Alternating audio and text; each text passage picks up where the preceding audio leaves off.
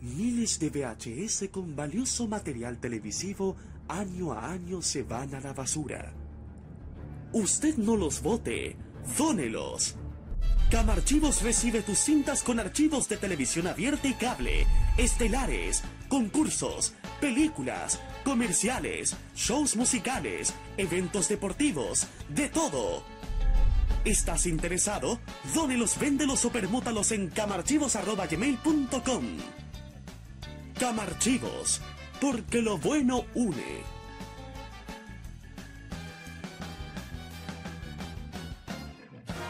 Los mejores recuerdos del pasado y el presente de la televisión nacional e internacional lo ofrece Telearchivos en sus canales en YouTube y en las redes sociales. Transpórtate a los recuerdos que dejaron en la memoria colectiva en Telearchivos Retro.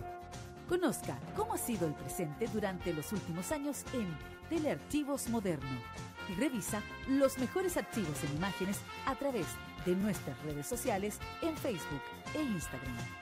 Déjanos tu comentario en nuestro extenso material de archivo, que cada día crece más y más gracias a nuestros constantes archivos. Entra y suscríbete en youtube.com, dale like en nuestras redes sociales y disfruta de estos grandes recuerdos. Telearchivos, rescatando el pasado y el presente de nuestras vidas. De norte a sur, de cordillera a mar, este septiembre vive las fiestas de nuestro país con todo lo mejor de nuestra música.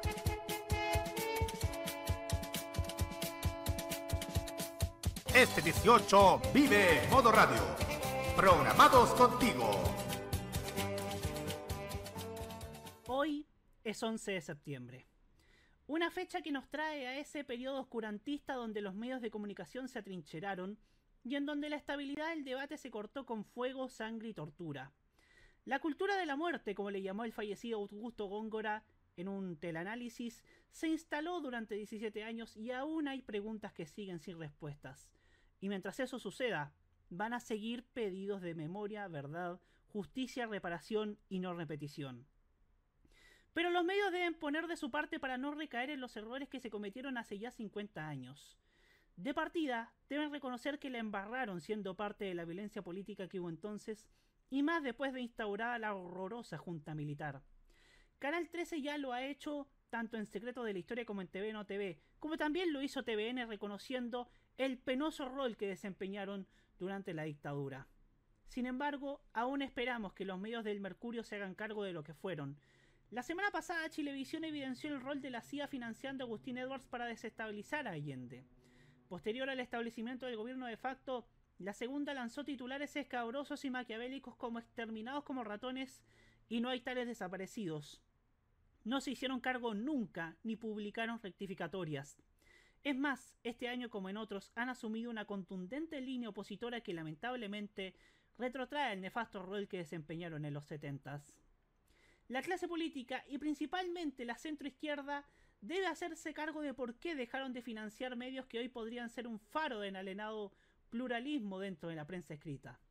No sé por qué dejaron de apoyar a las época, análisis APSI, la revista Hoy, el Diario 7, el semanario Plan B. Si realmente quisieran impulsar medios de comunicación que puedan influir y llevar un mensaje progresista efectivo con la sociedad chilena, podrían hacerlo en este tiempo que se necesita contrarrestar el lamentable efecto de las noticias falsas que conducen a lamentables elecciones como pasó el año pasado. Y por sobre todo, la televisión local debe restaurar el valor de la sensatez y la mesura a la hora de diferir. Una de las consecuencias de que tengamos un Congreso ilegítimo y desprestigiado y que no se debe tener respeto alguno es justamente la falta de contrapesos que hay dentro de la pequeña pantalla, pues se normalizan estos personajes que han hecho daño a la convivencia cívica dentro de algo que no merece mi respeto ni el de ninguno de nosotros que creemos en la democracia, porque indudablemente creemos que falta gente que sin importar su lado político haga un trabajo serio, responsable y a conciencia. Hoy día nomás la UDI y Gaspar Rivas se pegaron el show nuevamente empañando algo que debería ser emotivo. Y lo peor es que esto, canales como Mega y Chilevisión, en sus matinales y noticieros lo normalizan. ¿Dónde está la ética y la responsabilidad? ¿Dónde está el deseo de muchos de nosotros de que vuelva la sensatez a ambas cámaras? Hay que promover sin duda el adecuado comportamiento cívico y hay que abogar porque la democracia que hoy queremos defender premie justamente a aquellas personas que sin duda podrían hoy hacer un trabajo respetable porque tienen los títulos y la experiencia en luchas sociales para poder llegar ahí. Hoy no hay nada de eso en Valparaíso. Tenemos a un difusor de noticias falsas, un apologista de la violación, a un degenerado, a un tipo que le falta estabilidad moral y mental para estar en un cargo político, una mujer que insulta y agrede y otra que nadie sabe cómo llegó a ese escaño que como tantos otros les pertenecen a otras personas. ¿No cree que ellos deben deberían volver a sus cloacas en redes sociales o en YouTube y dejarle a alguien que pueda tener la responsabilidad y el sentido común que ellos no tienen? ¿Qué ha hecho la televisión para que esto así sea? La democracia no solo debemos reivindicarla recordando y honrando a quienes perdieron la vida hace ya medio siglo y en los 17 siguientes, sino que restaurando las bases que le den de vuelta la estabilidad política a nuestro país. Debe darle a aquellas personas que lucharon tantos años y que han dedicado su vida a estudiar cada ley y sus falencias, así como también eh, ese rol social dentro de poblaciones o lugares de de comunidad la posibilidad de ejercer un cargo que tiene muchas complejidades y de los cuales sabemos que están debidamente capacitados. Y en eso los medios de comunicación deben ser responsables y mucho más ecuánimes, promoviendo a personas que, reitero, sin importar su color político, puedan así desempeñar ese rol que tanto anhelamos. Debe ser esta la misión de los próximos 50 años, recuperar la inteligencia de nuestra política, si yo no creyera en eso, no habría estado ayer en la romería y menos al lado de personas que sé de sus capacidades y creo honestamente que podrían justamente desempeñar cargos como senador o diputado de la nación con esa responsabilidad que hoy no tienen esos ocupantes de escaños que hoy degradan a esa institución. Creo que esa es en definitiva la principal moraleja que debemos asumir nosotros quienes estamos en medios de comunicación, sea cual sea el tamaño de este para poder restaurar la legitimidad y la sensatez de nuestros cargos políticos. Esa es la tarea para que la democracia recupere su dignidad y sobre todo el sentido común. Soy Roberto Camaño y así abrimos la cajita.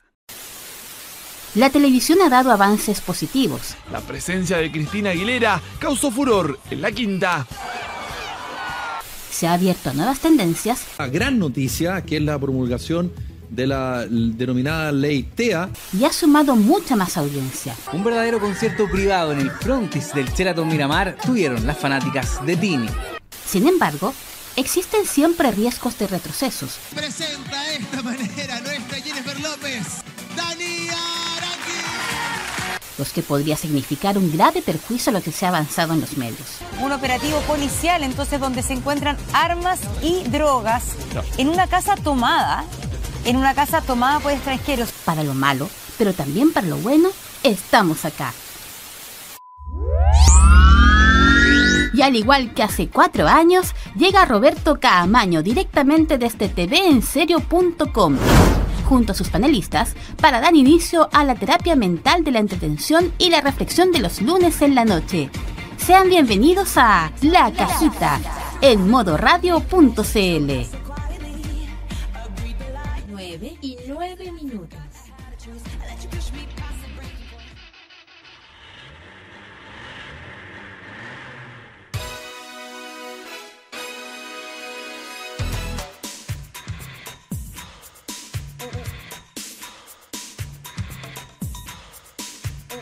9 y 9 minutos.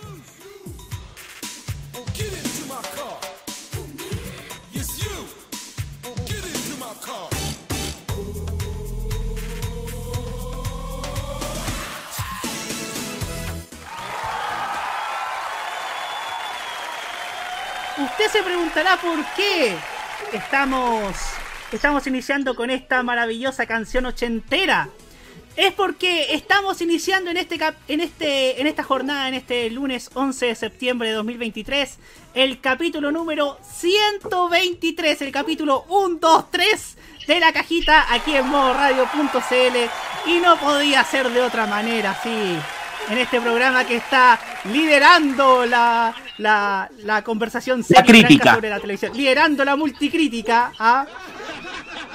Lidera- Modo radio está aquí tan nítido así, ¿sí o no, jefe? Eso sí, eso sí. Eh, en televisión nadie sabe más. En, Claro. en televisión nadie sabe más. Ah, chuta, dije la otra marca, ya. Eh, me autofuno. Ya. Íbamos a decir primera en radio, pero eso. Más o menos, pero no tanto.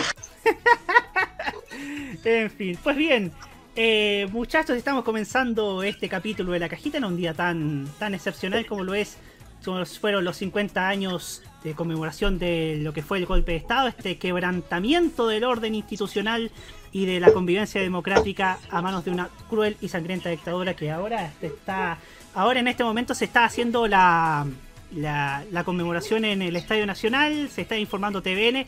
Ya vamos a hablar acerca de, de lo que han sido estos programas especiales y también sobre la cobertura que hoy día ha hecho, ha hecho principalmente TVN y CNN de Chile, porque creo yo que los canales privados para variar estuvieron al debe, siento yo. Pero vamos a hablarlo en el, en el primer tema de hoy, porque vamos a presentar como siempre nuestro panel y quiero partir con alguien que esta semana está, está feliz porque ganó su equipo. Jaime Betanzo, bienvenido. Muy, muy buenas noches. Reaparezco después de una semana, Roberto, porque la semana pasada no estuve con ustedes en el programa. No sé si me no sé si les ha pasado a todo el panel y a todos los que están en el chat y a ti, Roberto, pero hoy día no sentí que fuera lunes. Ni tampoco sentí que fuera un festivo un feriado. Yo lo sentí un día totalmente atípico, muy diferente. Yo creo que ha sido un día perfecto para la reflexión personal. Esto es parte de lo que yo voy a decir al final, porque en Chile hay una frase que ha circulado y que es totalmente latinoamericanizada respecto a dar avance a fortalecer y cuidar nuestra democracia. Nunca más. ¿Y por qué nunca más? Nunca más, como estamos en este espacio, es un nunca más a ver la censura, un nunca más a la relegación y por supuesto ver a como tú dijiste y yo, como yo comparto el pensamiento, Roberto, de nunca más ver artistas, actores, periodistas, locutores que sean vejados de sus derechos humanos. Y en este momento mi memoria va entre ellos a personas como el gran Víctor Jara y por supuesto para el gran José Pepe Carrasco, quien fuera editor de revista Análisis asesinado por la dictadura en 1986. Muchas gracias Jaime Betanzo por esta por esta locución. Quiero seguir con, con nuestro queridísimo hombre que, oye, yo yo yo yo estoy feliz porque siempre siempre tengo la oportunidad de conversar con él porque es una de las pocas personas con la que podemos compartir gustos y que puede- podemos entender los gustos mutuos de cada uno. Hugo Cáez Navarro, ¿cómo está? Gracias, Roberto, por la presentación. Muy buenas noches. Es un día de pocas palabras, ¿ah? Pocas palabras, en el sentido que eh, eh, las pocas palabras tienen que ver porque que nosotros no nos tenemos que robar mucho la palabra, mucho la, concentración de la atención de la noticia. Hoy es un día de respeto para las personas quienes perdieron seres queridos, quienes fueron víctimas también de quienes están vivos. Es un día de respeto simplemente para ellos este día. Después opinemos lo que podamos y lo que queramos. Estamos en un mundo en donde podemos opinar las razones, las causas, las consecuencias, etcétera, etcétera. Pero creo que el 11 de septiembre tenemos que dejárselo a las víctimas, a las personas que sufrieron eh, las más ins- eh, las más atroces eh, los más atroces crímenes contra la deshumanidad y que fueron impensados. Yo creo que muchos chilenos no pensaron el 11 de septiembre el nivel de crueldad contra, eh, contra la naturaleza humana que se vivió en este país. Y eso yo creo que es lo que nosotros tenemos que tenerlo en mente. Y como lo dije, lo publiqué en mi, en mi página un poquito de historia. Al fin y al cabo, eh, las víctimas de derechos humanos son patrimonio de todos. Todos tenemos que cargar con el dolor de quienes sufrieron ese dolor, valga la redundancia. Y esperemos que en unos años más eso sea más o menos universal para todos los chilenos. Y también recordar a todos quienes, a pesar de, de todo, pudieron hacer pequeñas, hicieron excepciones para que pudiésemos en televisión abierta tener material que nosotros, eh, contenido, música, que en dictadura, con pequeñitos espacios pudimos tener cierta música y cierto arte, ciertas actuaciones de personas que no, no pensaban eh, según el pensamiento oficial y esas personas también se les reconoce, no solamente a quienes lucharon, sino también a quienes pudieron hacer un pequeño orificio a la censura para generar un poquito más de diversidad a la televisión. Ellos también se merecen un reconocimiento. Muchas gracias, Hugo Cáez Navarro. Quiero seguir con, con el hombre del el hombre que nos lleva la, la, cultura respecto de Italia, pero también un hombre que también sabe de música y sobre todo de la música que se escuchaba hace 50 años y un poco, un poco antes, un poco después, y que sin duda está y que sin duda también está junto a nosotros. Nicolás Eduardo López, ¿cómo estás?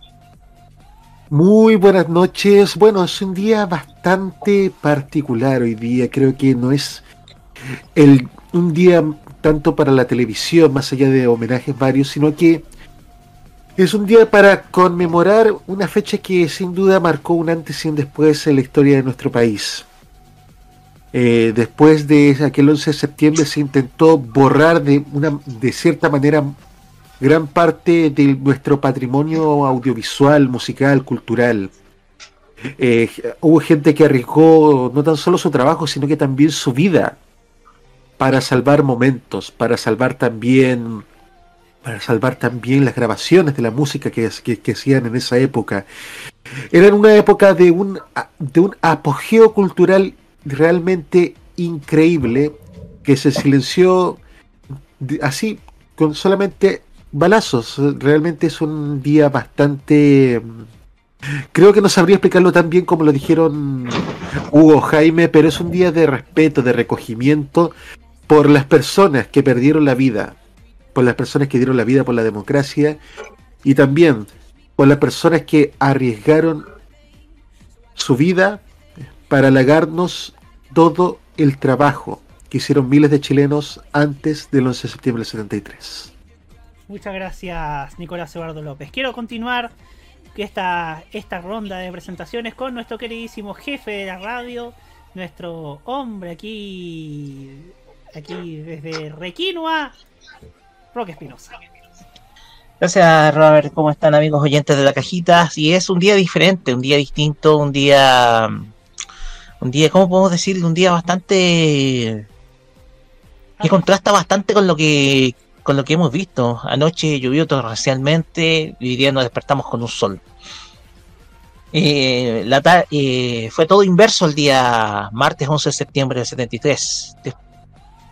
Fue un día nublado y después, el anochecer, llovió sobre Santiago, tal como dice la película del Biosoto. Em, yo tengo que, bueno, yo tal vez soy uno de los pocos, soy, bueno, quizás el, único acá en, este panel que vivió una parte, por lo menos su infancia, sus siete primeros años de su vida en, bajo dictadura. Eh, me tocó ver el contraste del Chile hasta el 89 y eh, cómo cambió el Chile después del 90.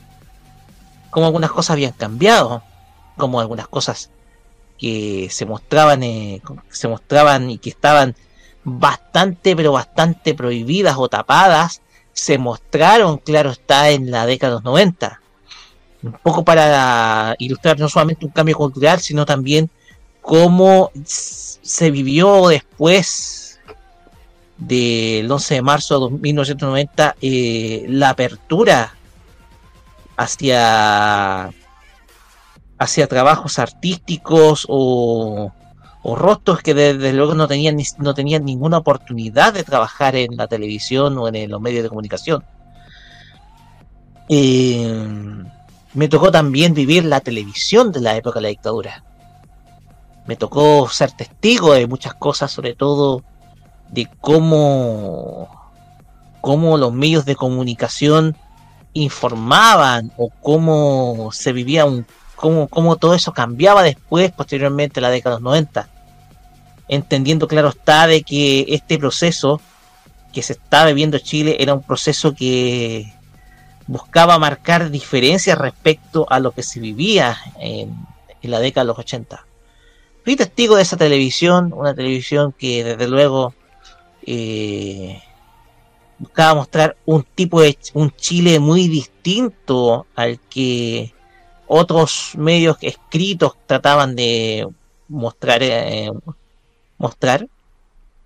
Entonces eh, eso, es, eso es lo que a mí me toca ver el, hecho de ser testigo de una parte de mi vida de un de un momento muy oscuro de, nuestro país de 17 años y este recuerdo del 11 de septiembre es para no solamente aquellos que murieron, sino que también sacrificaron mucho por salvar vidas. La gente de Vicaría de Solidaridad, eh, personas un poco haciendo memoria del documental que se estrenó el día de ayer por ADN Radio en su canal YouTube, YouTube llamado eh, Gol, a, la Memoria, que habla de la historia del, del Estadio Nacional como recinto de prisioneros personas como Francisco Chamaco Valdés, que intercedió por la liberación de varios prisioneros, y también de algunos militares que desobedecieron a, la, a las cúpulas altas para poder ayudar a, los, algunos presos, por lo menos a alimentarse o en algunos casos a escapar. El de Don Francisco, con, con, el gato Gamboa. Exactamente. Todos ellos que ayudaron a liberar prisioneros en esa, en, eh, en esos meses, en esos meses complejos de, septiembre, octubre y hasta noviembre del, de 1973 también tienen que ser recordados. Aquellos héroes anónimos que salvaron, lograron por lo menos salvaron algunas vidas y aquellos que desde luego no tuvieron la misma suerte, pero ojalá sean recordados y pero que lamentablemente aún no han sido en algunos casos encontrados.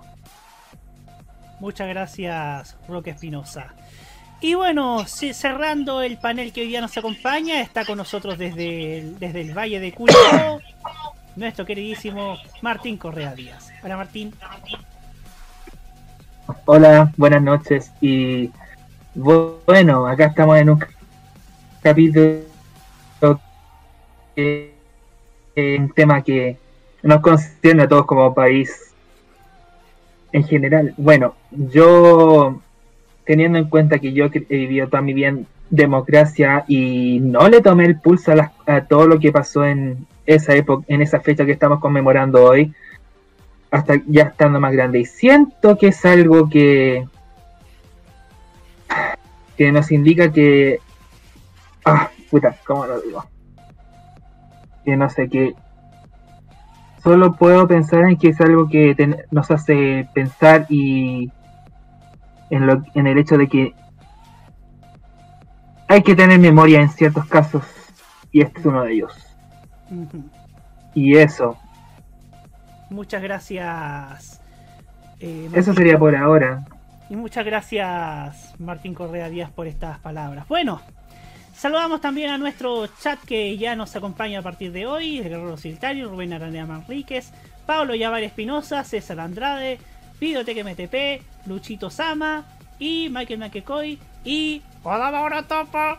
Así que estén, así que muchas gracias y sean bienvenidos a esta, a esta cajita que va a ser un poco especial, que es especial en ambos sentidos, porque hoy día es 11 de septiembre y porque este fin de semana, eh, creo que después del martes lo único que queremos, que vamos a querer es que llegue el viernes para poder, en algunos casos, planificar las fiestas patrias y en, otras, y en otros casos eh, ya eh, planificar todos los que tenemos que viajar, nuestro viaje allá a, los lugares donde vamos a ir para ver a la familia, a los amigos y disfrutar estas fiestas como corresponde, ¿no? Y como esta es una semana especial, vamos a escuchar música chilena, vamos a escuchar pop chileno, vamos a escuchar a grandes artistas chilenas. Artistas chilenas que sobre todo sobresalen por su talento, por su esfuerzo, por el trabajo profesional de poder sobresalir y sobre todo por su originalidad a la hora tanto de componer la música, componer las letras, como para también para, para crear esta personalidad, tanto en, tanto en vestuario, en vestimenta, como también en, la, en el nombre que, que ellas se quieren hacer dentro del concierto musical. Y como hay tantas artistas que acá adoramos, Y hay tantos artistas también que adoramos que no caben en los tres en, en las tres canciones que tocamos por, por pauta. Hemos escogido en estas dos primeras canciones grupos, o sea, eh, fits. Y quiero empezar con una gran artista como lo es Denise Rosenthal, que nos presenta junto a Sulfía Shirel y Kia, que encabezan esta camada también de pop femenino que ha estado siendo furor en estos tiempos, el este mágico tema llamado Faroles. Y ya seguimos aquí en la cajita para hablar acerca de cómo, de nuestro balance de lo que ha preparado la televisión chilena sobre los 50 años del golpe. Ya volvemos.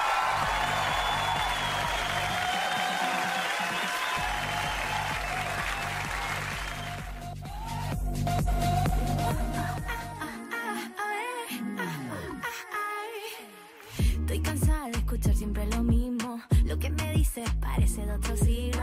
Hoy las mujeres no estamos solas, estamos juntas aquí.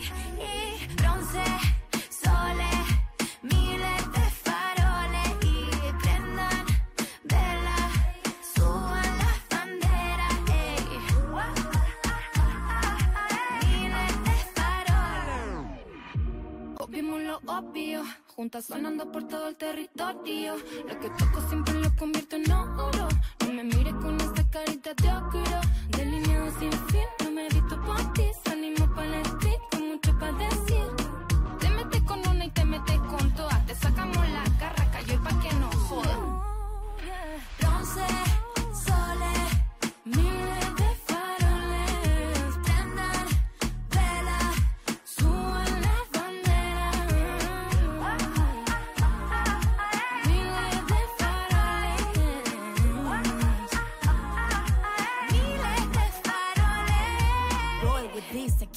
blow your mind. Con mi cista lista para desordenar. Una fiera que espera el momento para atacar. Capitán del barco, yo me hago escuchar. Y no me ponga freno. Somos brujas que intentan quemar. Libre nos queremos. Cuidado que este fuego se empieza a propagar. ey. Yo pienso que no hay pecado en mi ambición. Me conocen, soy más de pedir perdón que permiso. Voy para arriba, abajo, adelante, atrás y no te aviso. Solo conmigo hay compromiso. Me subestiman todos mis poderes. Maybe esta industria necesita más mujeres. Pero llegamos y ahora vamos por más. Voy por mí, mi mamá, las que vienen detrás. Bronce,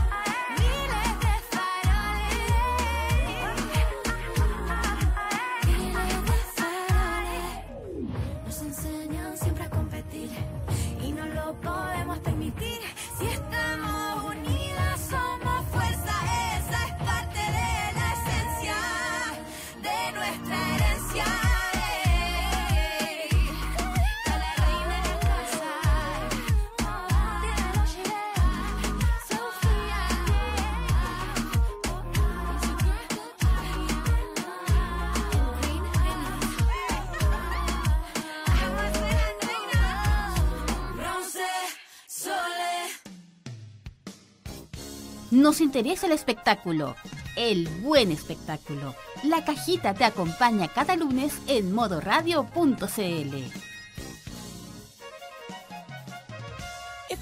9 y 29 minutos.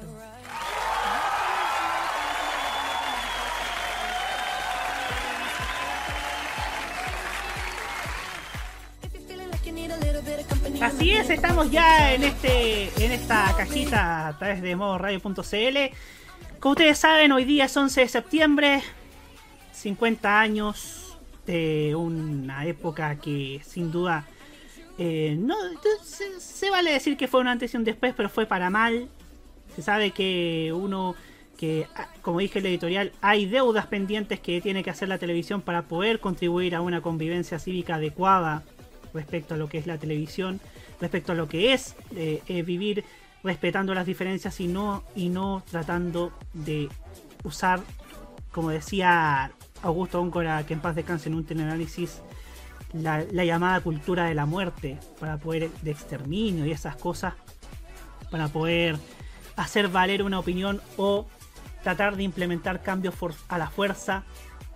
Y creo yo que la televisión este año, debo decirlo, voy a abocarme primero a lo que se ha hecho durante toda esta todos estos meses. Creo que hay que destacar el rol que ha hecho TVN con lo que ha, este ciclo de programas Chile 50 que conduce Blanca Levin eh, que sin duda ha sido un gran aporte no solamente el, en contar desde en una cronología a la inversa qué es lo que ha pasado en estos 50 años sino que también se ha, se ha enfocado principalmente en revelar aquellas cosas que, que, que se creía que eran mitos, y hablo de lo que ha subido TVN en su canal de YouTube, y que se han certificado en, esta, en esto que, han, que ha salido a la luz, como por ejemplo lo que ha pasado con Viña 78 y, esta, y esto que contó Fernando Alarcón y Eduardo Lavani también en un TVN 40 años sobre que están que sobre que tiraron cortina por 15 minutos porque estaban esperando al dictador que, que llegara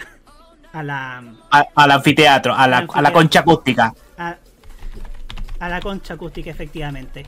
Entonces y claro estas cosas estas cosas las estábamos viendo anoche en, el- en la interna del, del programa de la radio y quedamos sorprendidos y fascinados también. Y también la transmisión de la primera Teletón por el lado de TV por, por parte de TVN como nos acota Biblioteca MTP ha sido un excelente, creo que yo que TVN y la gestión, principalmente la gestión de, Alfre- de Andrea Fresar al mando del directorio y de Alfredo Ramírez en la dirección ejecutiva, ha hecho un gran, una gran labor y no solamente hablo de Chile 50, sino que con este ciclo de series que se han, que se han puesto al aire y estas películas como el estreno de 1976 y el, y el estreno de series como Los Mil Días de Allende y otras y otras La sangre camaleón. La sangre del camaleón también, que se han, que han sido sin duda aportes que hacen volver a creer en, en la ficción, ¿no? Eh, Así en, en un es. canal, en un canal también que necesita también revitalizar lo que es la ficción. Jaime. Bueno, con- eh, bueno, convengamos, solo rapidito, porque después tenemos que dar los pases correspondientes al panel por orden. Pero eh, recordemos que esta ficción está externalizada y Lo Miel de Allende está hecho por Parox. Sí. Eh, y para la gente que lo quiere ver, solamente está disponible a través de Rivi Estrenos. Sí. Eh, porque este es el, el- el trato, el convenio que tienen con- para Televisión Nacional para exhibir los mil días de Allende. Eh, en sí ha sido una época bastante buena que ya quiero comentar mejor después, para respetar los órdenes. respecto. Ajá, perfecto, perfecto, perfecto. Quiero seguir con Chilevisión porque creo yo que eh, acá se lució el área de prensa de Chilevisión con este reportaje, con este reportaje que lanzaron la semana pasada respecto al rol de la CIA y del gobierno de Estados Unidos para derrocar a Allende, incluso antes de que éste asumiera. Eh, cómo, cómo se, se desclasificaron estos archivos que dan cuenta del rol de la CIA para desestabilizarlo a través de medios, eh, con este rol nefasto que tuvo el diario El Mercurio también, que con este rol que han tenido en este último tiempo, que sin duda ha sido, ha sido encomiable eh, esta labor de donde también se luce el área de prensa como en los viejos tiempos que bueno Chilevisión siempre se luce en los últimos en los últimos 20 30 años eh, haciendo haciendo este tipo de reportajes recuerdo también lo que era el ciclo de programa septiembre que lo conducía Eugenio Salinas y que también era un excelente programa estos reportajes que hacían no sé en edición impacto que reflejaba las torturas durante y la violación a los derechos humanos en la en la dictadura como también en lo que es eh, como también en ese en el programa en la mira que de cada tres reportajes sobre la delincuencia sacaban uno sobre sobre la dictadura como el como ese reportaje el asesino de Víctor Jara también que se lo recuerdo y y también debo mencionar a Mega que creo que lo único que ha hecho fue este ciclo de programas como lo es Elegidos, que ayer cerró con el presidente Boric y, y con la participación especial del, del, del chico eléctrico que personificó al presidente en su, en su adolescencia. Y claro, también le- yo creo que se notó que eh, este programa elegido será distinto a lo que es prensa de Mega en sí. Ustedes saben todo lo que pienso del área de prensa, pero creo que creo yo que fue raro ver a Mega abogando por abogando por el respeto y restricto a la, a la democracia y a, la, y a las leyes que lo, y a y a los valores que lo rigen. Bueno, condujo Francisco Melo. Eh, todos sabemos que Francisco Melo, todos sabemos lo que piensa él y todos sabemos también qué, que, es lo que él defiende, ¿no? Y en fin, creo yo también que Canal 13 este año, este, esta ocasión estuvo al debe. Lo único que hizo eh, respecto a los 50 años fue repetir programas que ya habían hecho, como lo fue este especial de testigo, como lo fueron los mil días que se hizo el 2013. Eh, creo que esperaba mucho más, pero en todo caso ya hicieron lo que debieron hacer. Canal 13 ofreció disculpas por haber sido por haber sido el motor en el derrocamiento de, Allende, lo hicieron en Secretos de la Historia, lo hicieron en TV o No TV también, donde también hablaron de, del crimen del Canal 5. Em, y bueno, TVN también eh, ha hecho mea culpas durante este, durante este rato por, por el rol desinformativo que hicieron durante, durante los 17 años, que creo que también que se ha hablado mucho, pero también se han también hemos sabido cómo, cómo, cómo operaba prensa en TVN en esos años, cómo, cómo, de, cómo informar respecto de la, de la realidad del país en, en contraste a cómo, cómo, no, cómo narraban los hechos en el exterior. Y esta es una de las conversaciones que he tenido en varias ocasiones con Hugo Cárez Navarro, a quien aprovecho, por cierto, de dar el pase. Hugo. Listo. Eh, muy buena entrega, muy bien resumen que entregaste Roberto en relación a, a lo que ha sido la cobertura de los canales durante este cincuentenario.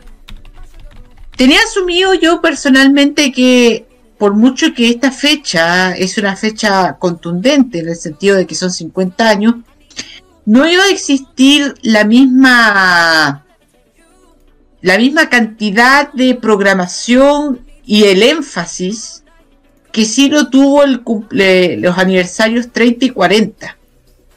Creo que en los aniversarios 30 y 40 existió realmente una avidez pública en querer eh, obtener información sobre lo ocurrido durante el golpe de Estado y los años previos y posteriores al golpe de Estado. Existió también una voluntad muy importante, sobre todo de Canal 13 el 2003 de generar una línea completa de reportajes desde el año 2002 con Testigo, luego con Secreto de la Historia, que ya se había ya se estaba eh, produciendo desde hace mucho tiempo antes. Muchos de los videos que de las entrevistas de Secreto de la Historia se habían hecho en el año 99. Por ejemplo, la entrevista al general Lee. Eh, ya se venía algo muy, un proyecto muy contundente, muy contundente no solamente en, el, en, información, sino que era un contenido que se iba a distribuir a lo largo del año. Y eso fue lo que hizo Canal 3 en 2003. Y, fue el canal que más material aportó a la discusión pública en torno a ese aniversario, a los 30 años. Eso lo... Eh, eso el canal de Televisión Nacional ya había hecho algo el 93. Y lo que hizo Canal 13, que el TVN, sobre todo fue este, este informe especial que se llamó eh, El día que se. No, ay, se me olvidó, justo ahora se me olvidó el nombre del reportaje de informe especial que se hizo para el 73, sobre el 73. El 2003, ¿cierto?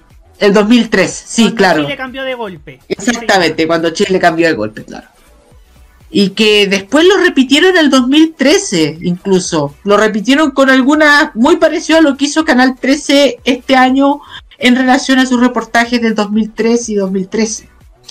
Quien se llevó toda la, la, atención en el 2013 para los 40 años fue Chilevisión.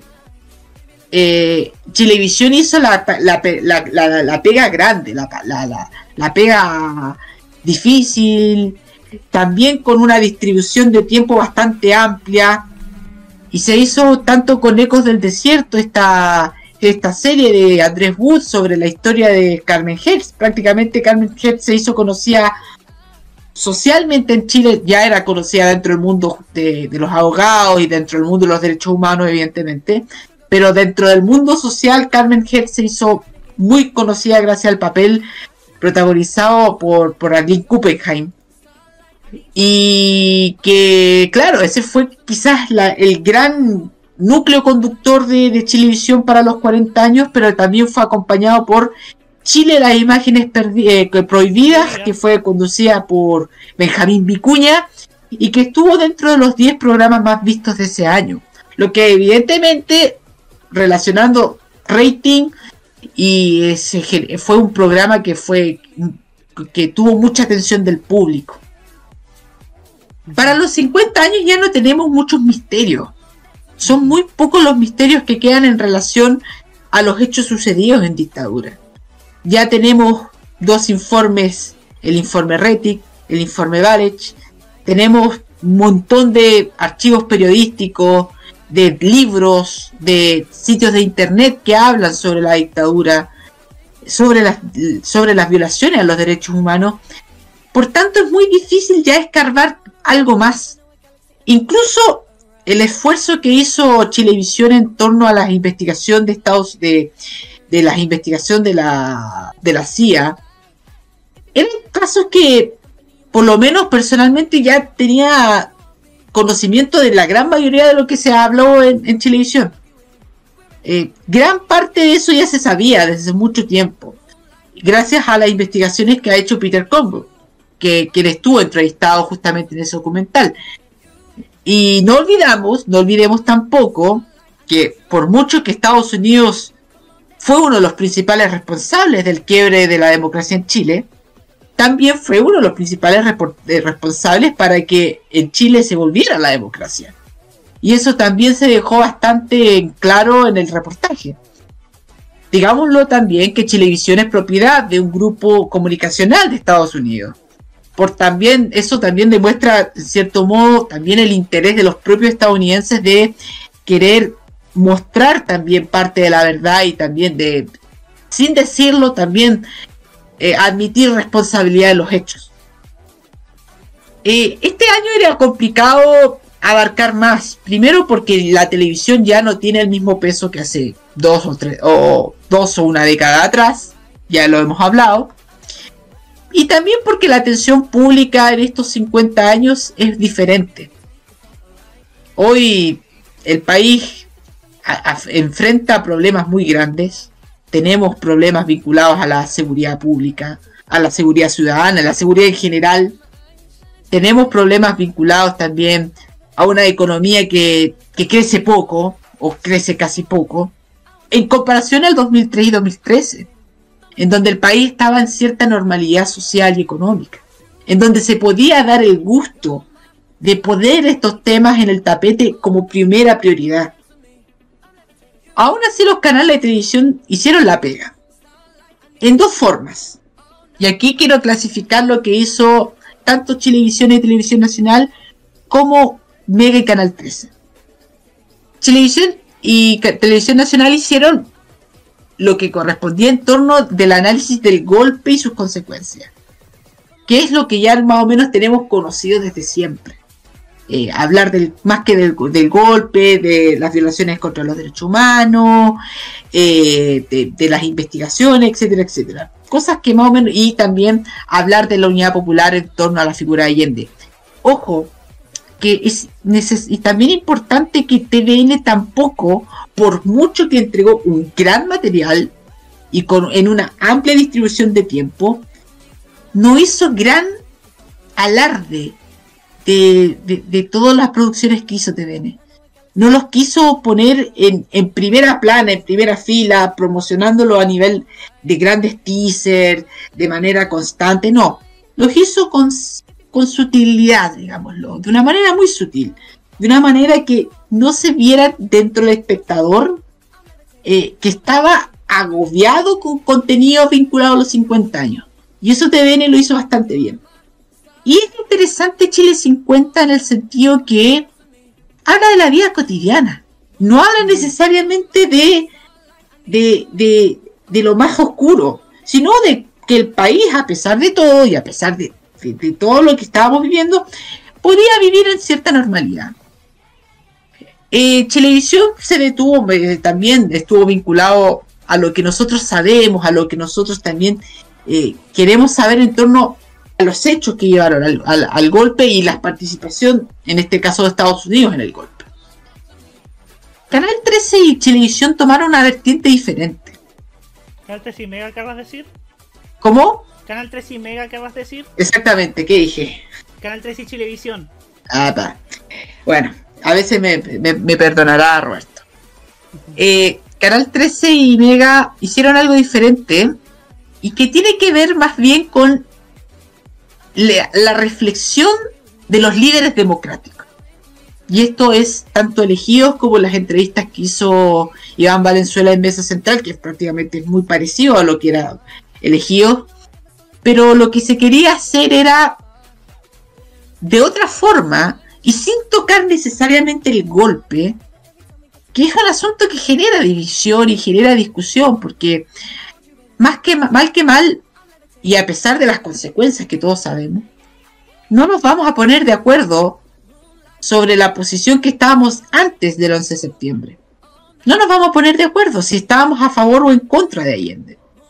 Este año se salió, apareció mucho la discusión sobre el gobierno de Allende.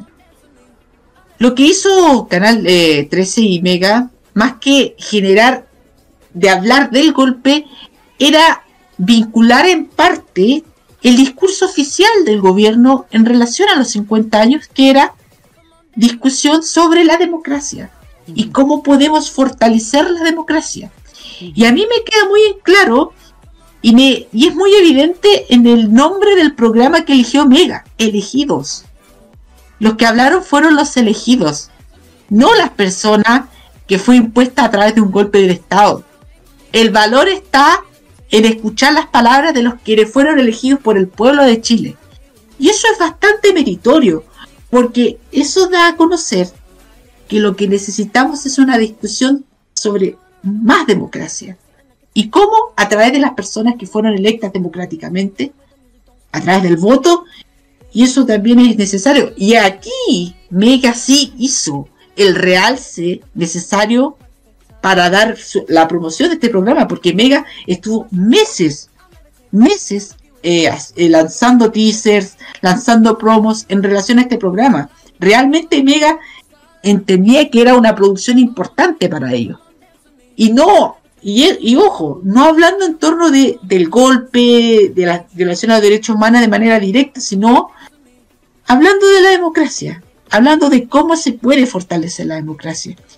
Y saben qué, lo encuentro tan o más meritorio como los esfuerzos de los otros canales, porque lo que necesitamos hoy, lo que necesitamos hoy es justamente hacer una discusión sobre cómo seguimos haciendo más democrático nuestro país en un momento en donde parece que el autoritarismo, no el dictatorialismo, ojo, ahí hago la diferencia, pero el autoritarismo parece que está ganando la publicidad en muchas partes del mundo y también en Chile. Y esa discusión sobre cómo fortalecer nuestra democracia hacia el futuro es algo tan o más necesario que hablar también de la memoria, que es muy necesaria, pero que yo creo que en esta instancia creo que la discusión sobre cómo podemos mejorar nuestra democracia es todavía más fundamental por los desafíos que hoy enfrenta nuestro país. Y eso es tremendamente meritorio y se agradece que a pesar de todo la televisión haya hablado sobre los 50 años. Pensé que iba a ser mucho menos.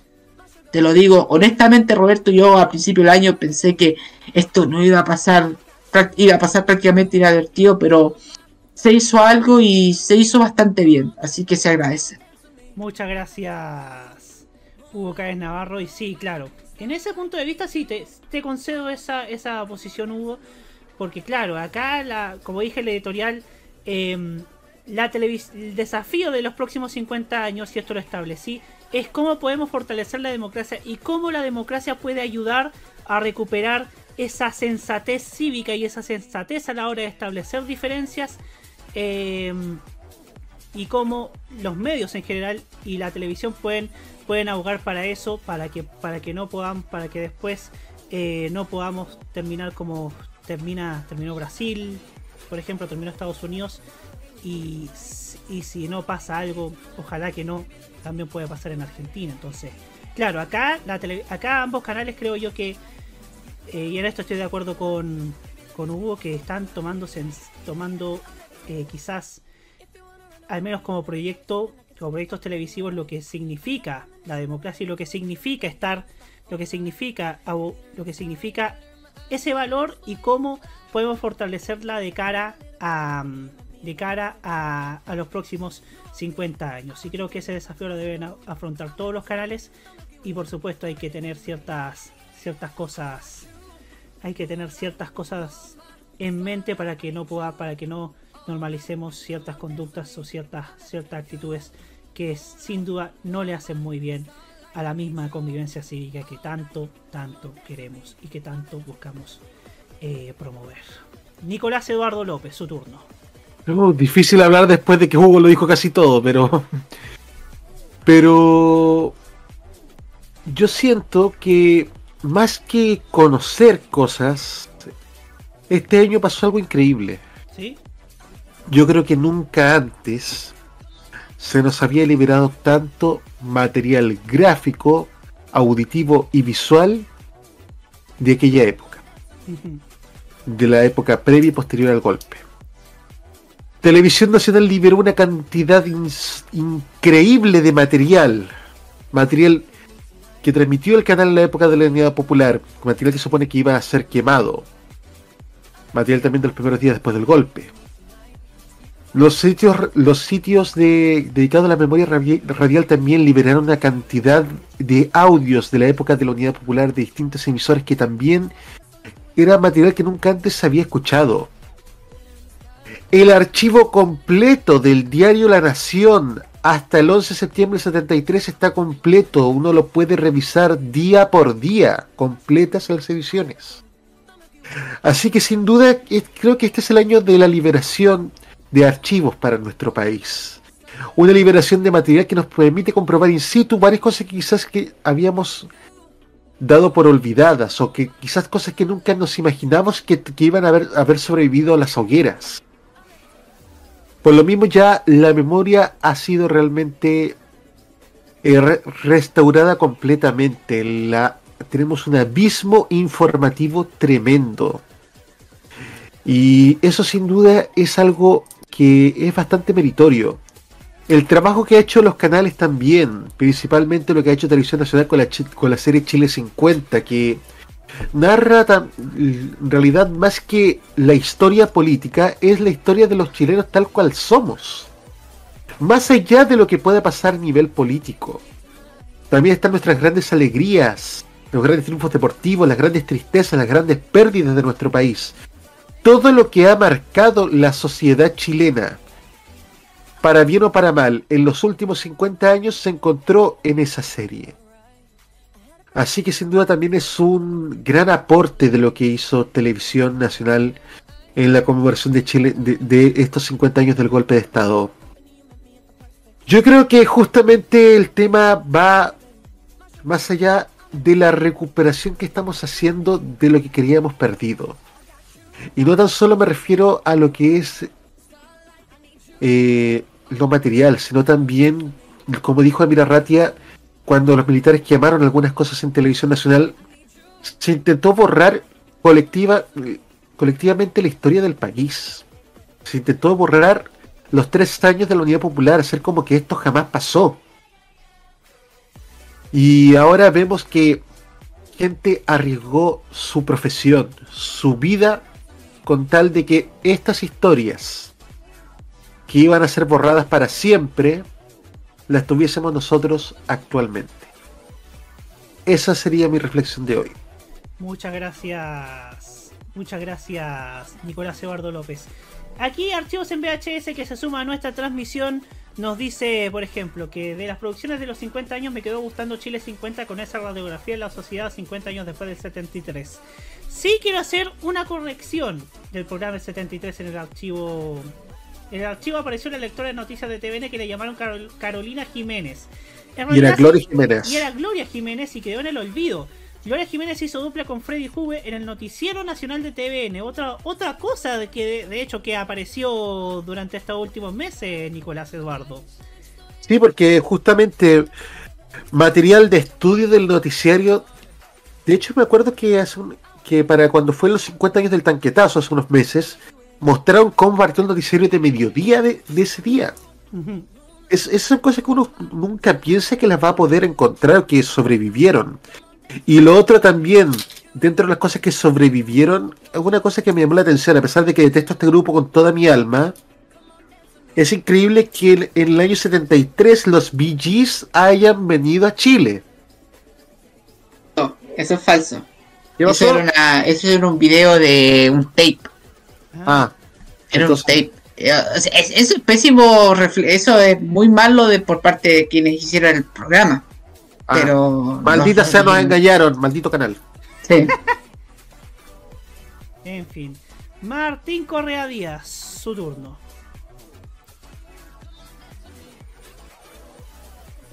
Dale, Martín. Bueno, bueno, ok, yo la voy a intentar hacer corta.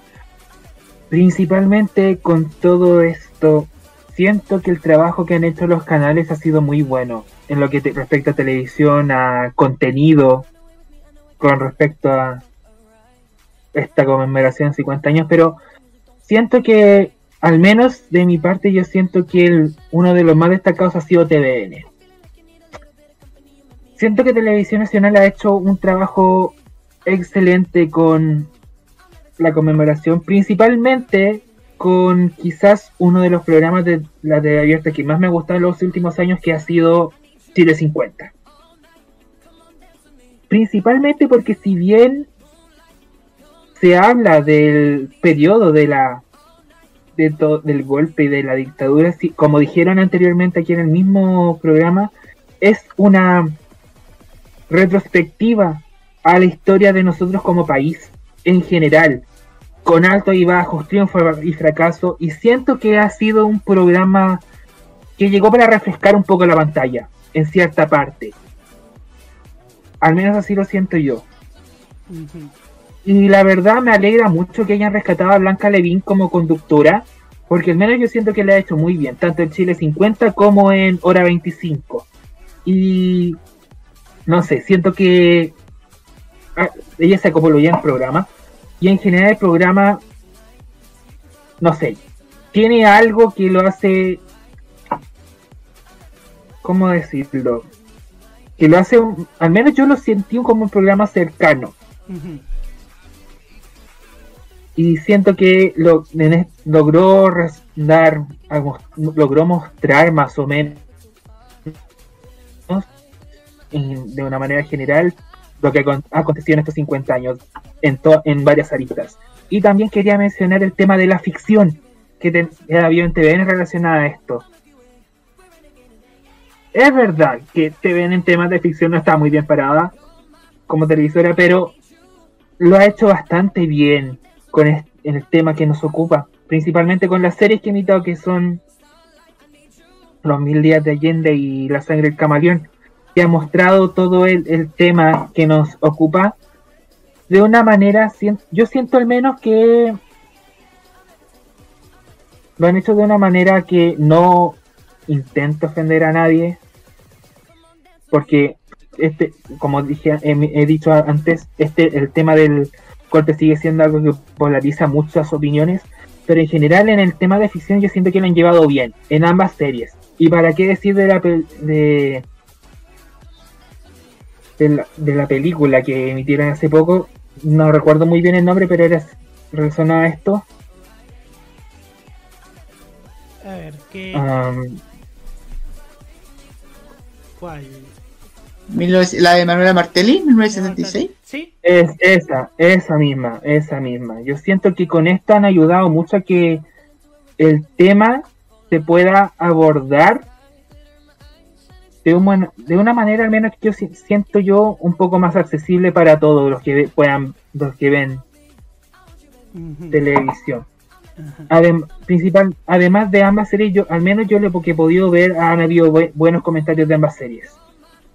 Así que en general yo siento que TVN al menos ha hecho un buen trabajo con el tema de los 50 años del golpe. Y como dijeron anteriormente, también han- ha, habido mucho material que se salvó y que últimamente se ha estado dejando público para que la gente pueda verlo. Y siento que eso es algo que se valora muchísimo. Para que podamos, con, podamos ver y conocer en algunos casos cómo fue la situación. Esa es la opinión que tengo yo por ahora. Muchas gracias, Martín Correa Díaz. Seguimos leyendo comentarios. Rubén Ignacio Renea Manríquez, viendo los capítulos de Chile 50 se mostró un trabajo hermoso. Y César Andrade nos dice, lo que más me gustó de Chile 50 fue que el programa empezó con el 2022 y terminó en 1973. Es decir, fue como un viaje en el tiempo. Creo yo que Blanca Levin fue quizás la mejor la mejor contratación que pudo hacer TVN en este último tiempo para el área cultural. Lo ha hecho bastante bien en hora 25 y también no pudo haber otra otra conductora que lo hubiese hecho mejor que Blanca Levin. Sin duda que además que eh, me ha tocado entrevistarla cuando fue el lanzamiento de TVN y nada, un 7 como persona, súper, súper accesible, súper, súper simpática también y también con muchas cosas por contar y reflexionar. Jaime Betanzo, su turno. Mu- Desmutese del Discord, por favor. Que eso le faltó. Eso, eso me faltó. Y es porque quería estar atento, atento a la opinión de cada uno. A ver, yo no tuve la oportunidad de ver, primero que todo, televisivamente lo que propuso Mega y Canal 13. Canal 13 yo sí que propuso un programa especial que se llamaba Los Mil Días de Allende, igual que la serie de televisión nacional, pero con testimonios de personajes políticos ligados a la Unidad Popular y a la oposición, que se tienen que dar muy poco, obviamente, a la CODE. Y Mega, yo sé que hizo esta, esta ronda de la mano de Francisco Melo, entrevistando a los expresidentes Frei, Lagos, Bachelet, Piñera y al presidente Boric. Cosa que habla también un poco de la apertura política que creo que debe tener el canal en base a tanta toxicidad que estamos viendo en la línea editorial impuesta por Dazarola y que se ve reflejada en la animadversión de personajes como Gonzalo Ramírez, como Sepúlveda y como Neme. Pero sin duda yo, como todos, me quiero quedar con Chile 50. Ha sido de verdad un programa muy bueno que va más allá de lo que es examinar y volver a revisar todo lo que significado el inicio de la dictadura militar hasta el retorno a la democracia en nuestros días, sino también ver la idiosincrasia, bajo qué estatus económicos estábamos, cuál era el ánimo de la gente, cuál era todo lo que nos rodeaba alrededor. Y además va de la mano con la recuperación de material increíble. Yo, por ejemplo, nunca pensé que Televisión Nacional iba a subir un extracto de la primera Teletón sabiendo que quien tenía autorización para subir material de la primera Teletón era Canal 13. O ver esos 15 latigudos minutos de Esperando la última noche de Viña 68, la que fue la primera transmisión a color de Canal 7 ese año, de la mano de Rabar y Fernando Alarcón. Tal como ustedes dicen, yo creo que la gran labor de Blanca Levin es única, creo que ya va de la mano con la cultura más que en las novelas lo que proponen a través de este espacio Chile 50 en series como La Sangre, El Camaleón, que la verdad es muy raro ver a un actor como Daniel Alcaíno en TVN, ¿eh? porque nosotros lo tenemos, siempre lo, lo vinculamos a, a Canal 13, especialmente por Jerko Puchento, pero nunca vimos que Daniel Alcaíno iba a hacer algo más allá de algo cómico, algo lúdico, como lo era el, el Ezequiel de los 80 o Jerko Puchento o quien fuese, para ver a este sapo de la CNI y ver esta, ahora en esta parte encarnar a Augusto Pinochet Ugarte. Eh, es algo que es increíble, aunque no es la primera vez que iba a encarnar a Pinochet. No sé si ustedes sabían que había eh, el señor, no nuestro amigo Nicolás Eduardo López, sino el funado Nicolás López, tenía presupuestado una película llamada 5 que no era un número cualquiera. Era el, era el proyecto de telecomunicaciones de la Unidad Popular en esos años y que se recreó en el GAM. Ahora, y que fue a visitarlo hace pocos días la ministra Carolina Redondo Marzán.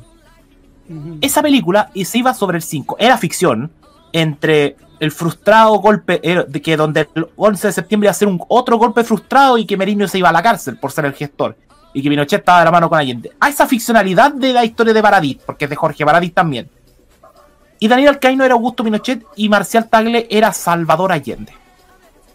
A ese nivel de ficcionalidad tenía. Y no es la, por eso yo digo no es la primera vez. Y también me quiero quedar con, con toda la recuperación del material. Sin duda que la justificación por parte de Anatel para entregarle el premio a, a Amira Ratia por este gran trabajo de más de, de ya cinco décadas en el centro de documentación de la televisión pública es importante. Es muy importante. Eh, yo aprovecho de hacerles la invitación. Este viernes, para los que tienen Netflix, les recomiendo ver El Conde.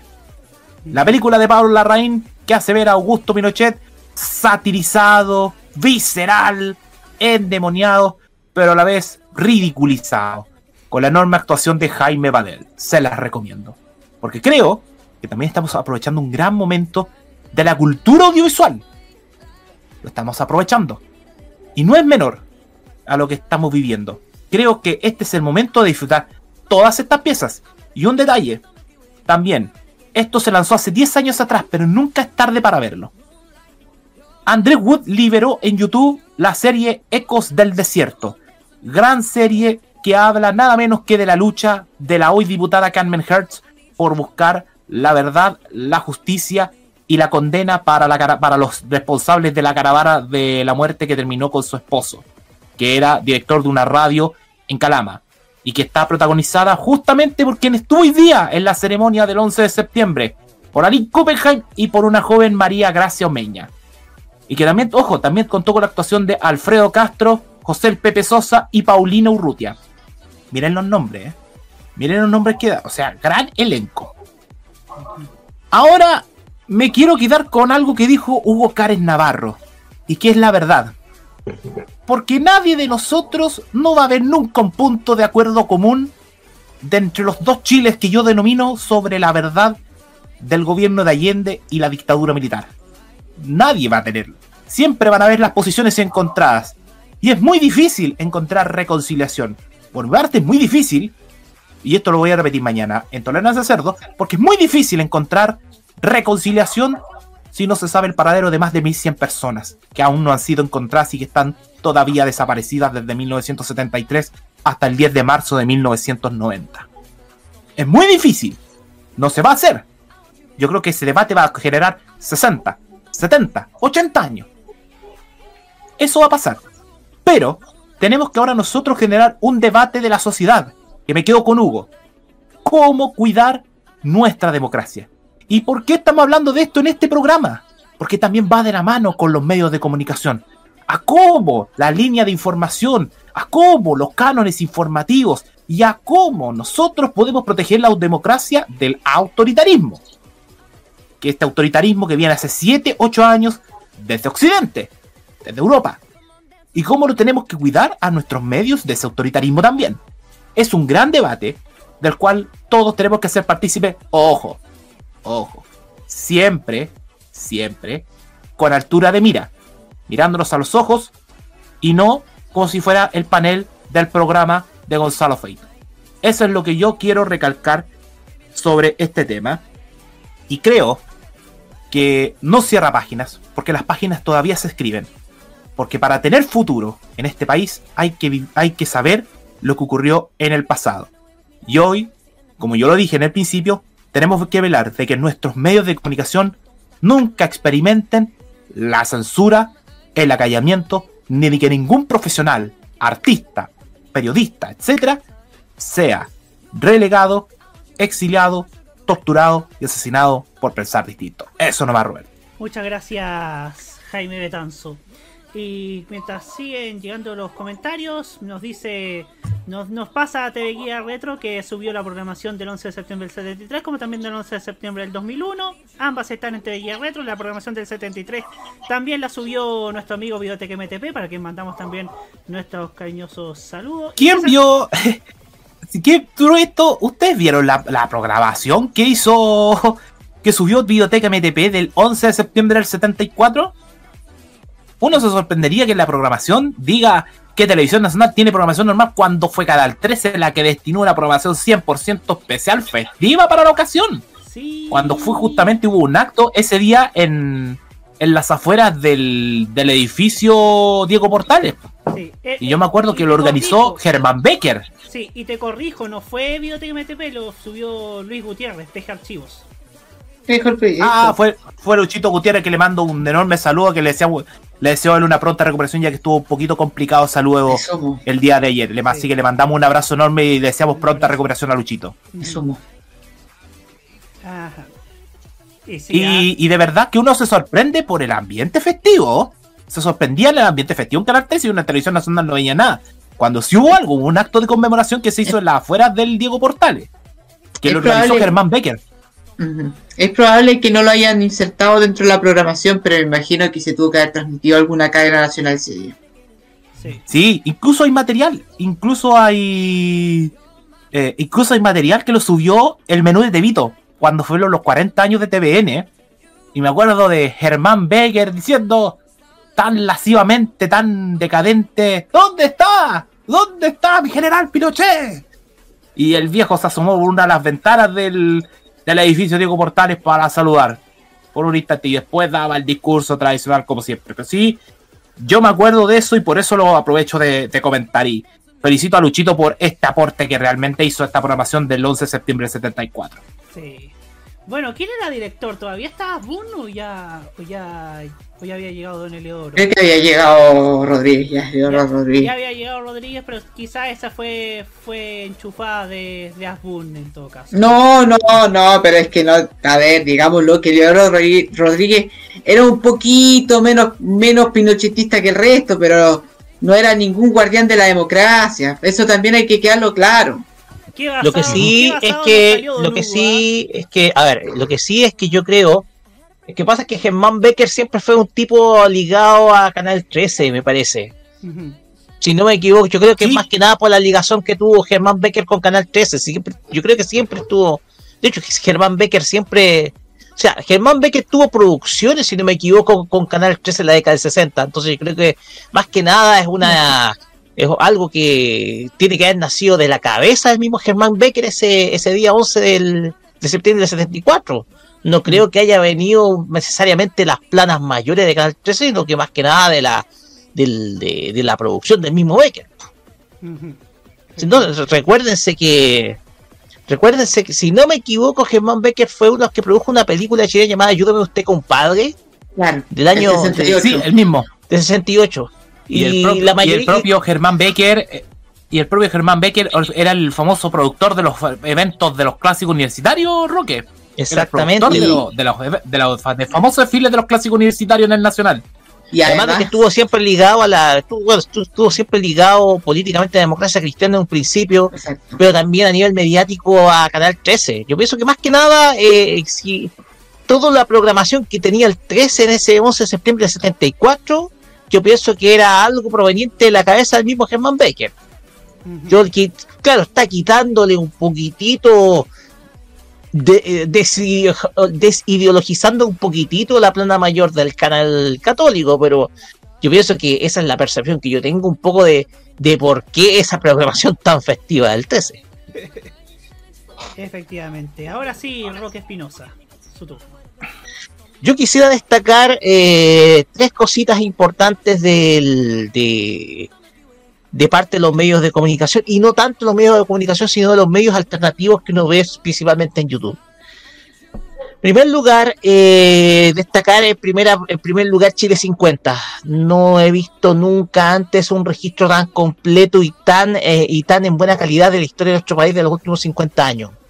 Registro de este tipo no lo podemos, yo creo que yo pienso que Canal 7 se rajó precisamente con un buen archivo, porque Chile 50 yo pienso que refleja más que nada el sentimiento de el sentimiento no solamente personal, sino también familiar de cualquier chileno post golpe y también eh, retornada a la democracia.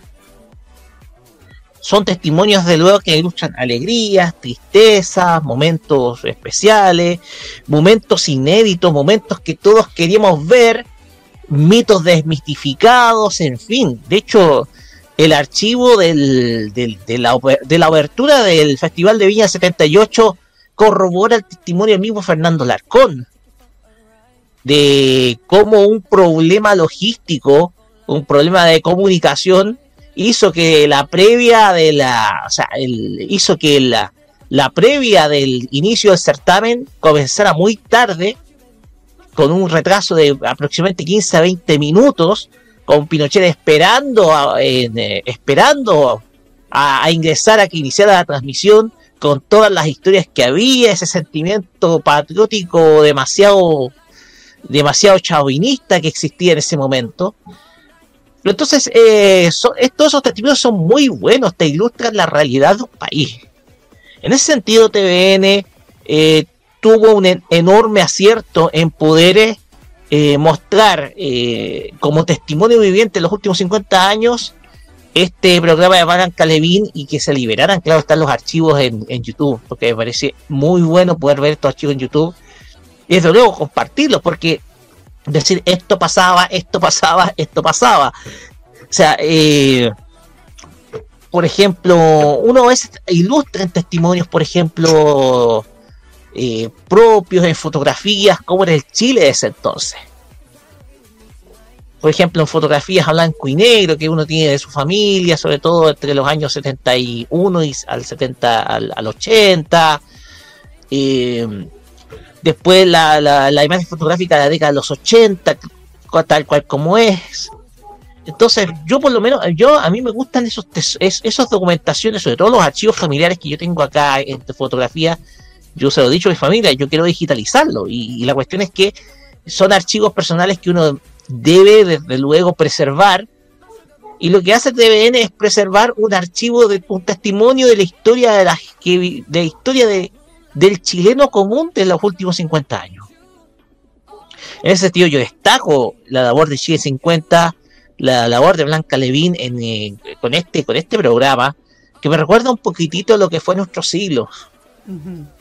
Nuestro siglo, yo pienso que eh, TVN sabe hacer este tipo de programas de archivo, sabe eh, relatar la historia no solamente de manera de manera de manera general como país, sino de manera personal.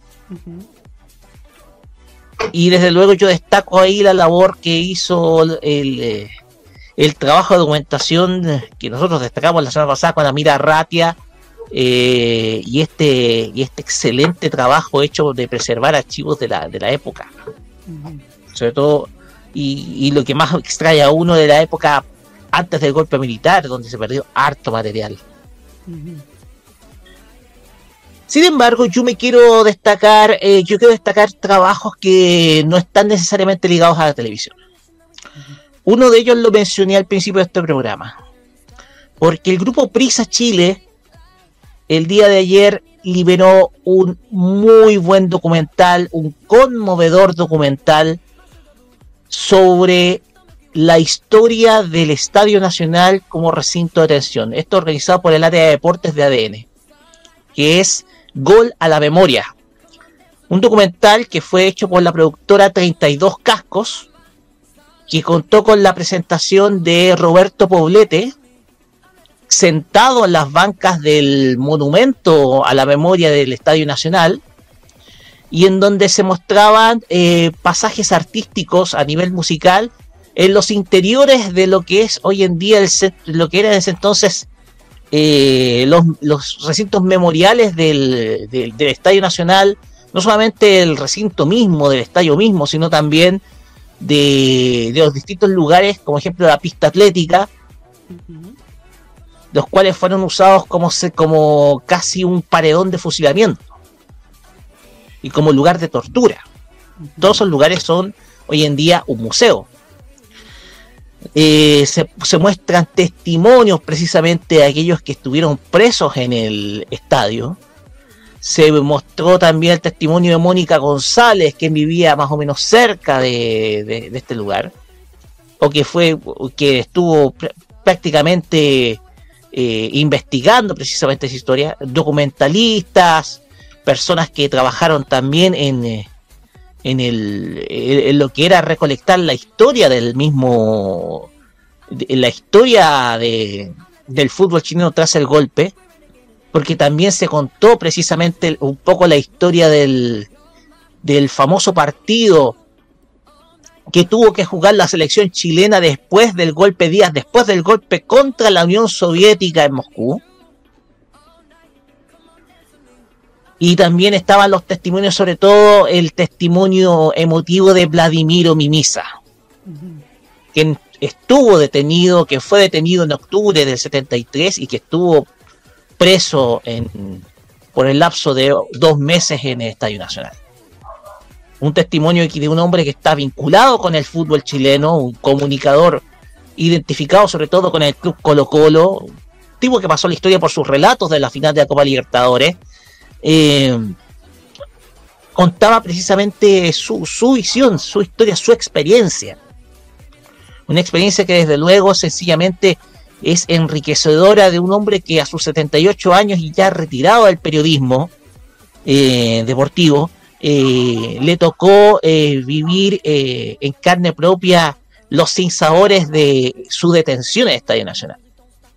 Sencillamente un tremendo trabajo hecho por ADN, por la división de deportes de ADN, contando las historias precisamente, el rol infame de la FIFA y digo el rol infame de la FIFA en ese entonces al autorizar al Estadio Nacional como recinto de como recinto para disputar el partido contra la Unión Soviética y, unas, y, la selección soviética restándose de venir, prefiriendo quedar eliminado, la historia detrás de ese vergonzoso partido de un equipo, ese partido jugando, jugado en donde la selección chilena se presentó ante solamente 10.000 personas, en el eh, en donde le hicieron un gol en arco descubierto, hizo un gol en arco descubierto.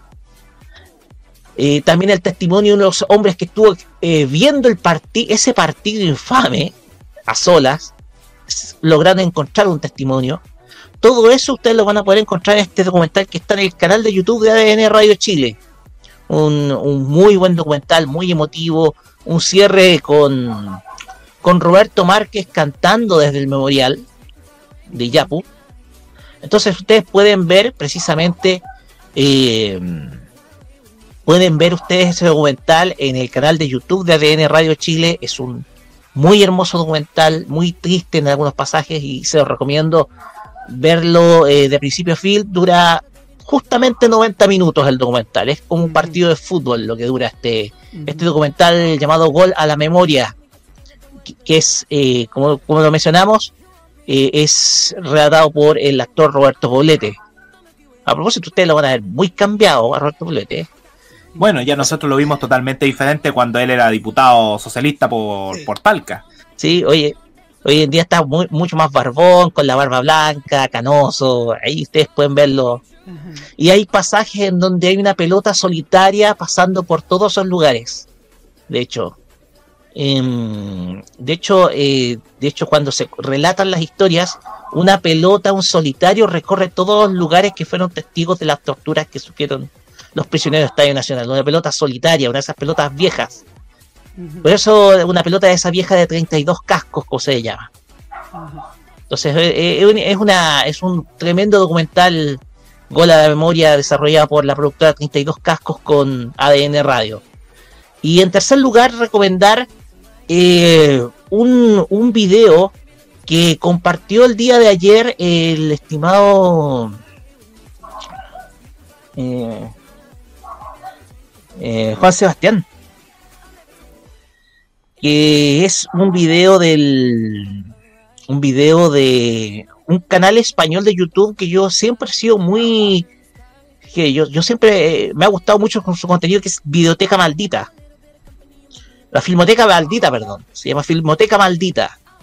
Este canal hizo una, un repaso o una, una review de, la que es para mí una de las mejores películas que, que me ha tocado ver de cine chileno, que es Machuca. Si bien todos hemos visto Machuca, todos hemos visto eh, cómo es la película, eh, hay un análisis profundo, pero también comparado respecto a otras obras del cine chileno, en donde se muestra precisamente la historia del golpe militar previo y posterior. Trabajos como los de Elvio Soto, o como también de... Aldo Francia. Aldo Francia también. Patricio Guzmán también, todo el trabajo que hizo Patricio Guzmán también el, Con la batalla de Chile. con la batalla de Chile y, otras, y otros trabajos más. Todo eso eh, Filmoteca Maldita los compila y también se da el lujo también de analizar porque también es una es un eh, es un youtuber que se caracteriza por eh, rescatar películas prohibidas, películas mu- muy desconocidas, películas a veces prohibidas, películas en algunos casos que fueron censuradas, en fin. O sea, eh, les recomiendo el trabajo que ha hecho, que el, el- el video dedicado a Machuca de la Filmoteca Maldita. Yo sé que la mayoría ya ha visto la película, eh, esta tremenda película de Andrés Wood. Ahora bien, obvia algunas, obvia el hecho de que la historia, la historia es- está basada en un hecho real, porque Andrés Wood fue estudiante del St. George. Entonces, él, eh, eh, esto está basado 100% en hechos reales. Eh, de hecho, ustedes se dan cuenta que la película se, se cambia el colegio St. George es St. Patrick. Exactamente. Exactamente, es la historia del colegio St. George, porque esto fue el experimento que se hizo en el colegio St. George de integrar alumnos de escasos recursos adentro del dentro del dentro del alumnado de unos colegios más de la élite en Chile. Entonces, Machuca era un Machuca es un testimonio prácticamente hecho en vida de de Andrés Wood, principalmente de él como estudiante del colegio St. George y después y desde luego ilustrando esta historia que relata la- el experimento hecho por este sacerdote americano, que no recuerdo lamentablemente su nombre, de este sacerdote que quiso, eh, quiso integrar a, a niños de escasos recursos en un proyecto educacional de élite que hasta el día de hoy se mantiene como es el del Colegio San George. Así que se les recomiendo todos estos materiales alternativos y desde luego eh, en el ámbito de los canales se cumplió, ya para resumir, se cumplió muy bien con el hecho de conmemorar el, el golpe militar. El reportaje eh, elegidos de Mega me, sorprendió muchísimo en algunos casos con estos testimonios eh, de los presidentes de, de los presidentes en, en época democrática. Eh, Televisión con sus reportajes, con, con sus reportajes sobre todo al rol que tuvo el gobierno de Estados Unidos en base a avisos, a archivos clasificados, perdón, que se fueron desclasificando con el paso del tiempo, con el rol que tuvo el gobierno de Nixon, que, ojo con el gobierno de Nixon. El gobierno de Nixon tenía, tuvo siempre intenciones intervencionistas, primero en, eh, bueno, su antecesor, Lyndon Johnson, además de el rol de Estados Unidos en general en las democracias latinoamericanas, porque Lyndon Johnson, uno dice, ah, es que Lyndon Johnson fue el hombre que causó la guerra de Vietnam. Oye, Lyndon Johnson derrocó un gobierno democrático en Argentina, el de Arturo Ilía, del gobierno radical de Ilía, que era hasta esa fecha, por lo menos el gobierno más de izquierda que tuvo el eh, que tuvo Argentina. Cambiando por una dictadura militar que duró cuántos cinco años antes de la elección de Cámpora. Y después el caso de Nixon con, eh, con nuestro país, en donde desde luego se muestra obviamente cómo los intereses económicos estadounidenses estaban amenazadísimos durante el, el gobierno de Unidad Popular, esto producto de, de un proceso reformista que en Chile, porque todos dicen que los procesos re- reformistas comenzaron con la Unidad Popular o con, o con, o con Eduardo Frei, no, comenzaron con Jorge Alessandri. Entonces, eh, hay también un, eh, también hay buenos trabajos por ahí que ilustran la actitud intervencionista de los Estados Unidos durante las décadas del 60 y 70 en las democracias latinoamericanas y desde luego eh, es una eh, es, eh, es un es un testimonio vivo de que más que más que contener el avance soviético la intención del gobierno de, los Estados Unidos era proteger intereses económicos suyos dentro de los países latinoamericanos, más que evitar incluso el avance del comunismo, que era siempre la frase o el estandarte que tenían los Estados Unidos. Muchas gracias. Muchas gracias, Roque. Antes de cerrar este bloque, que ha sido bastante largo, pero también ha sido bastante interesante, y agradezco a todos por haber participado, quiero hacerles una recomendación. Hoy día, eso de las 23.30, en Buena Noche a todos, justamente va a estar Amira Ratia conversando con Eduardo Fuentes para, para que le echen un vistazo hoy día a las 23.30 en el programa, el programa de Fuente en TVN. Oye, Roberto, eh, esto se me olvidó mencionarlo, pero no sé si alguno de ustedes vio eh, la ceremonia de esta mañana en La Moneda. Sí, Especialmente la última parte. Yo lo vi. ¿Qué les pareció esa entonación muy rockera y muy moderna sin perder el, el clásico sonido de Charagua de Víctor Jara? Uh. Gran trabajo ahí de Pablo y la Vaca, de Ismael Odo, de Quilapayún con, con ¿cómo se llama? Con Cutiaste, ¿eh? Hay un gran Sí. trabajo ahí. Sí. Y, y, no- y a mí me pasó que yo venía en el metro y cuando venía escuchando Charagua, a mí se me ponen los pelos de punta porque para mí es inevitable relacionar Charagua, Víctor Jara y a Televisión Nacional en esos años. Porque era la música que identificaba a la TV pública en esa época y el sonido de, de Charagua que dio comienzo a la última parte de esa ceremonia, de verdad, sonó increíble. Y a mí se me pusieron los pelos de punta mientras veía hacia la ventana el Chile donde hoy estamos. Sí, sí, ha sido bastante bueno el buena bueno ese ese momento, ¿no? Que refleja obviamente cómo los artistas de hoy, como nuestros cantantes, como nuestra nuestra música también honra a su a sus referentes y también es la más consciente de la de lo que fue la historia del país porque ellos porque yo me imagino que por ejemplo las Yorka que también estuvieron hoy día con esta magistral interpretación de, de esta canción de, de los tres que hablaba de los Hawk, de los Hawker Hunter que mm, a lo mejor e- ellos y ellas estudian lo que fue lo que fueron los referentes musicales, cómo fue la música eh, chilena en esos años, cómo, cómo, cómo tuvieron que batallar contra la censura y la dictadura, mientras en la televisión abierta aparecían otro tipo de, de intérpretes que no eran lo suficientemente talentosos. Hay excepciones, siempre hay excepciones, hay que decirlo dentro de lo que salía en la televisión local, pero que como que la historia de la música en Chile creo que la saben reflejar los artistas de hoy y siempre como, como fue el caso de York, de Mon Laferte también que ofreció también otro momento alto que fue la, la interpretación de Manifiesta de Víctor Jara. Entonces, claro, acá hay una conciencia y es para aplaudir cómo nuestros artistas, nuestros cantantes han, han sabido mantener en alto la historia musical chilena, independiente de cuál es el género, pero cómo han, cómo han sido los más conscientes de lo que ha sido la música en nuestro país, las censuras, las, los proyectos truncados y también los proyectos que han sabido mantener y las que ta- también han sabido darles este sincero homenaje, estimados. Sin duda ha sido Así es. ha sido, ha sido, ha sido un plus que, que destaco también de, los de los artistas locales, ¿no? En fin, ¿no? Así es. Sí, Jaime. No, eh, creo que eso es cierto. Eh, son artistas que se interiorizan en la cultura y obviamente no hay que olvidar de que también en el país durante 16 años se nos imponía la cultura de la basura que nos decía alguna vez los prisioneros en el año 87. Artistas del cartón que eh, venían todas las noches del confeti con Álvaro Corbalán, otros impuestos por la dictadura, mientras que algunos aparecían en pantalla pero después eran acallados o los cortaban de los medios de comunicación hasta, hasta que terminaran en Canal 11 o en Canal 13 la Universidad Católica. Efectivamente.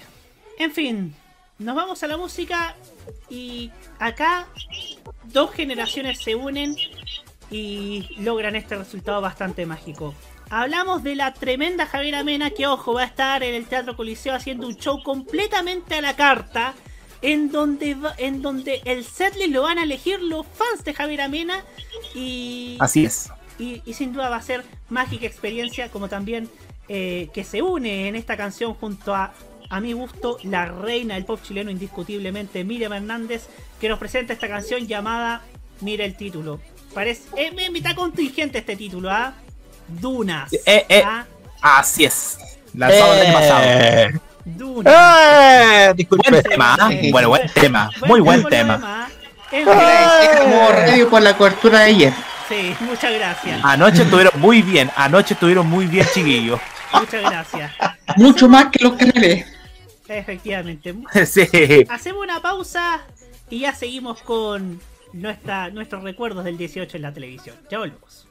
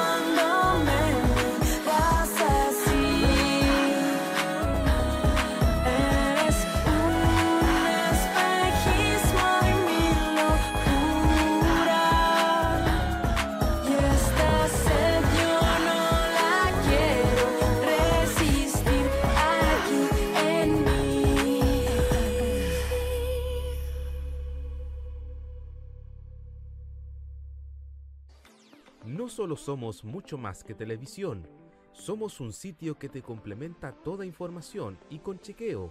Somos un programa en YouTube donde la libertad de crear, pensar y criticar con fundamentos es válido. Un programa radial donde tú puedes tener cabida.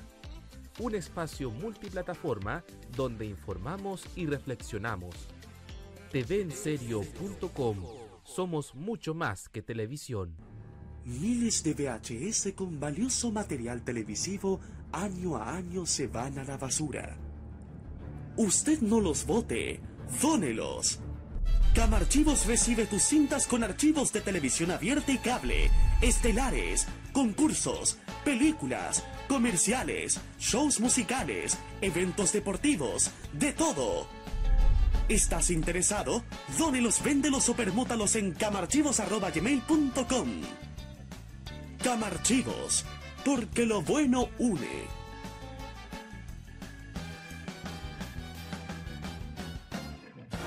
Los mejores recuerdos del pasado y el presente de la televisión nacional e internacional lo ofrece Telearchivos en sus canales en YouTube y en las redes sociales.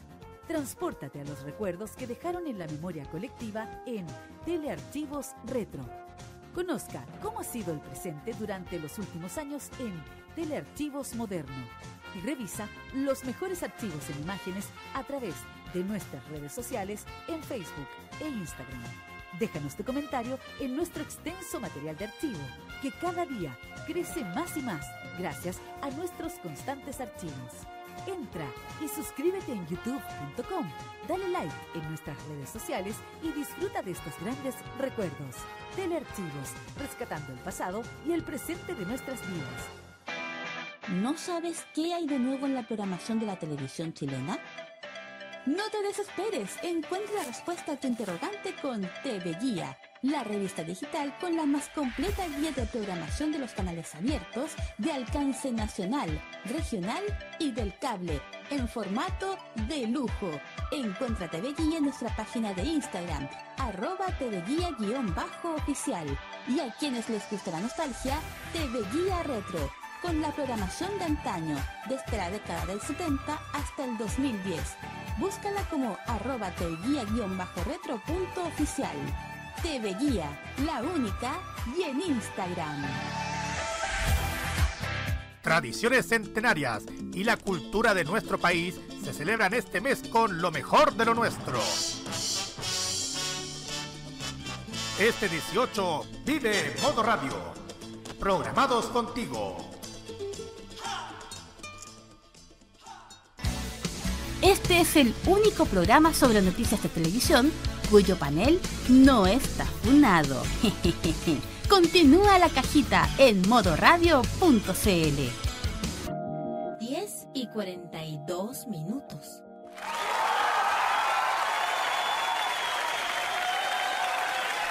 Ya, ya los iba a pillar desprevenidos nuevamente, ¿ah? Pero. esta vez estoy bonito porque esta semana. Oh, nosotros estamos preparados. esta semana estamos, estamos contentos porque se vienen. Se viene. Porque después del martes lo único que queremos es estar al, al sabor de un asado. Al, al, a la textura de una chicha o de una cerveza.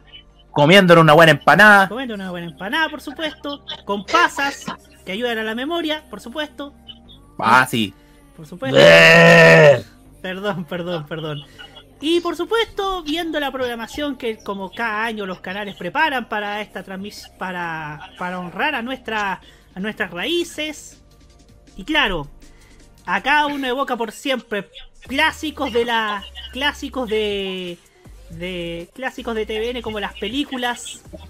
Que, que siempre tiran como. Oye, a propósito, anoche en TVN dieron un clásico, El Gran Circo Chamorro, que esa era fija en, la, en la programación de TVN en el retorno de la democracia. Hoy sí. Y ahí actuaba eh, Eugenio Retes. Sí. Ese era Ronco, ¿cierto? O... Sí, pues, Rock Correte. el mismísimo Rock Correte, porque ¿qué acontece en la casa de los Mendes? El mismo. Vuelvo y es lo primero que escucho. Estábamos hablando de El Gran Circo Chamorro con Eugenio Rete, más conocido como Rock Correte. Efectivamente, efectivamente. Oye, pero de películas clásicas que daban en los 80, no sé si se acuerdan una, bueno, una película muy antigua de los años 40, que lo hacía un tremendo actor de teatro que se llamaba Lucho Córdoba, la película se llamaba Tontopillo. Sí, esa, esa también era de TVN, esa también la dan en TVN. De esa no me acuerdo yo de haberla visto, pero yo me acuerdo de otra que daban en Chilevisión en los 90. El burócrata González. El burócrata González, con el gran Manolo González. Todo, todo nos lleva a Viña 78. Llegaba hasta tal tal. No, hay una, hasta tal tal. hay una que no te va a llevar a Viña 78, te va a llevar a esta hora se improvisa. ¿Cuál? Bueno, y, te- y que te muestre un poco la realidad de la televisión de los años 60, porque aparece hasta el mismísimo Don Francisco en esa película con que se llamaba Ayúdeme usted, compadre. A ver si le hablamos. pues. Hablamos, hablamos de Germán Becker, pues eh, Sí, pues. Fin relación al alcalde de Temuco. no tiene relación con el alcalde de Temuco, porque eh, es otro Germán Becker, está hablando del gestor cultural que, que fue el que organizó ese despropósito el 11 de septiembre del 74. Sí. Y, y otra, y no nos quedemos solamente con las películas, también recuerdo que hubo un 18 en que Canal 13 daba la, o sea, varios 18 Canal 13 daba la pérgola de las flores, pero hubo una fiesta patria en que Canal 13, ojo, Canal 13, en el tiempo de la Universidad Católica de Chile, ¿qué película, saben qué película dio? O sea, ¿saben qué, qué, qué obra de teatro dio? La Negra Esther. Eso fue en el 96. Yo, lo- yo- supongo que la habrán dado censurada por este te- por este por esta ca- canción del zapatero celoso, obviamente. No iban a tocar, no iban a dar la, la cuestión del zapatero celoso en el canal de la Universidad Católica de Chile. Menos en los 90 donde Canal 13 era conservadoramente valórica, valóricamente conservadora, perdón. Pero no, no dice Rubén Ignacio Araneda Manríquez fue en el 97. Yo digo que fue el 96. O sea, yo, yo lo recuerdo más bien en el 96. De hecho, hay una tanda de telearchivos retro que, que lo certifica, de hecho. A propósito, eh, hay un tema con la negra Esther. O sea, hablar de negra Esther es hablar de Andrés Pérez, Sí. el gran, eh, eh, el gran dramaturgo y actor de teatro nacional, que ustedes sabrán, eh, declaró su, fue uno de los primeros en declarar su homosexualidad acá en Chile, a pesar de que haber- de haber tenido una familia, haber tenido un hijo, y también es recordado pues, por fallecer por VIH. Andrés Pérez, eh, eh, La Negra Esther, es una de las obras de teatro más vistas por el público chileno. Y se lanzó a finales de los 80, terminando esa historia, se lanzó en el 89. Sí. Entonces, es una, es una de las obras de teatro más vistas por el público chileno en la historia. Un poco para detallar de que esta obra, en algunos casos subestimada y muy olvidada, es un hito a nivel cultural en nuestro país.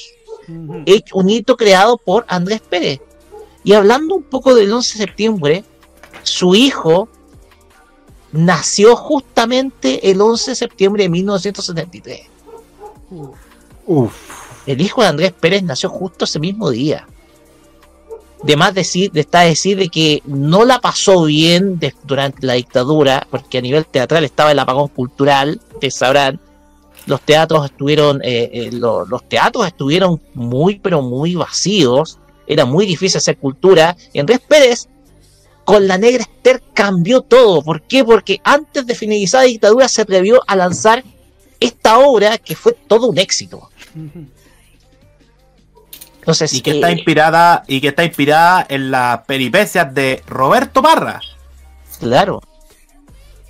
Que sus peripecias son notables por, por la Negra Esther. Para si la gente quiere conocer un poco de la Negra Esther, busquen la presencia de él en los premios Zapes del 91. 91. Sí, ahí están, fuera el deseo. Oye, pero también pasa que la Negra Esther, aparte de ser todo un suceso teatral, también cuando partió la- las funciones de la Negra Esther, el público que tenía era absolutamente transversal. Sí. Gente de izquierda y derecha hacía cola para las funciones de la Negra Esther. Es que ahí se está produciendo el fenómeno que es tan común en las democracias, en todos países, que es la que es la apertura. Y la apertura de algunos ya es ya no temerle a que todo va a oler a comunismo, socialismo, a izquierda, o a Salvador Allende, o a Medraca del Miri o al Frente Manuel Rodríguez, sino a verdadera cultura popular. Las peripecias de, de Roberto Parra eh, son únicas, porque además es el, el- el- toda la- es del clan de la familia Parra, con Violeta, con el tío Lalo. Entonces, Ese también, era un, ese también era un vividor. Sí. Era un vividor único y un tipo bien querido hasta el día de su muerte. Sí. Bastante tío querido.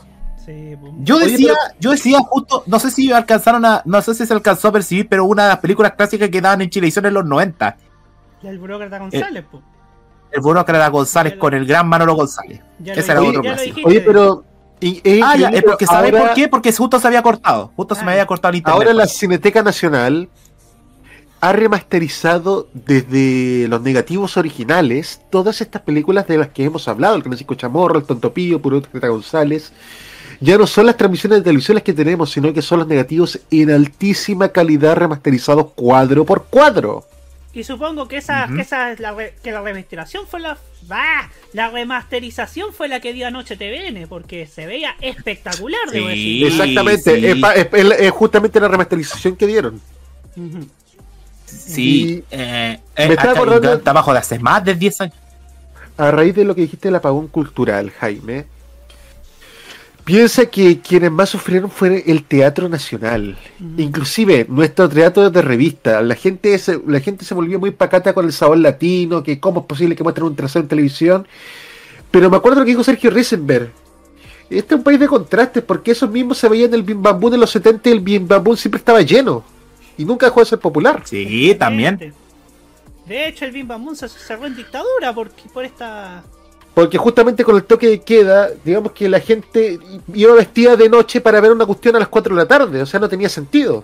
Tiene sentido, po. Pe- Pero, era de alguna forma para poder, ¿cómo se llama?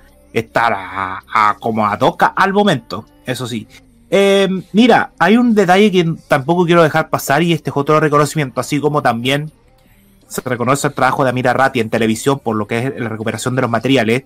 También quiero saludar a la distancia a quien fuera mi profesora de audiovisual y es una gran eh, montajista audiovisual y una gran restauradora fílmica, la profesora Carmen Brito Alvarado, que tiene su, su gran labor por el rescate de las obras importantes del cine chileno y que además impartió clases en diferentes instituciones, entre ellos el Dúo QC, y que tuve, tuve el gran honor de conocerla y el trabajo de ella es increíble en base al cine chileno y que por algo nosotros estamos viendo todo eso, muchachos. Muchas Pero volviendo al tema, eh, ¿se acuerdan cómo era la fiesta patria para nosotros? Ah, Era como que no había a veces nada interesante. Yo me acuerdo, eso sí, de un programa que daban en fiestas patrias. ¿ah? ¿Cuál? ¿Se acuerdan de 18 en el 13? El Sí. programa de Juan La Rivera, programa único que tenía en el año Juan La Rivera, Sí. a excepción del Festival del Guaso. Porque del Guaso llegó al, al 13 del 98 también. llegó el 98 y con Juan La Rivera. Eh, pero ahí tenían una especie de fondita o como casi parecía una chingana. Casi parecía una chingana, una quinta Sí. de recreo. Y ahí, eh, y ahí tenían en ese momento a.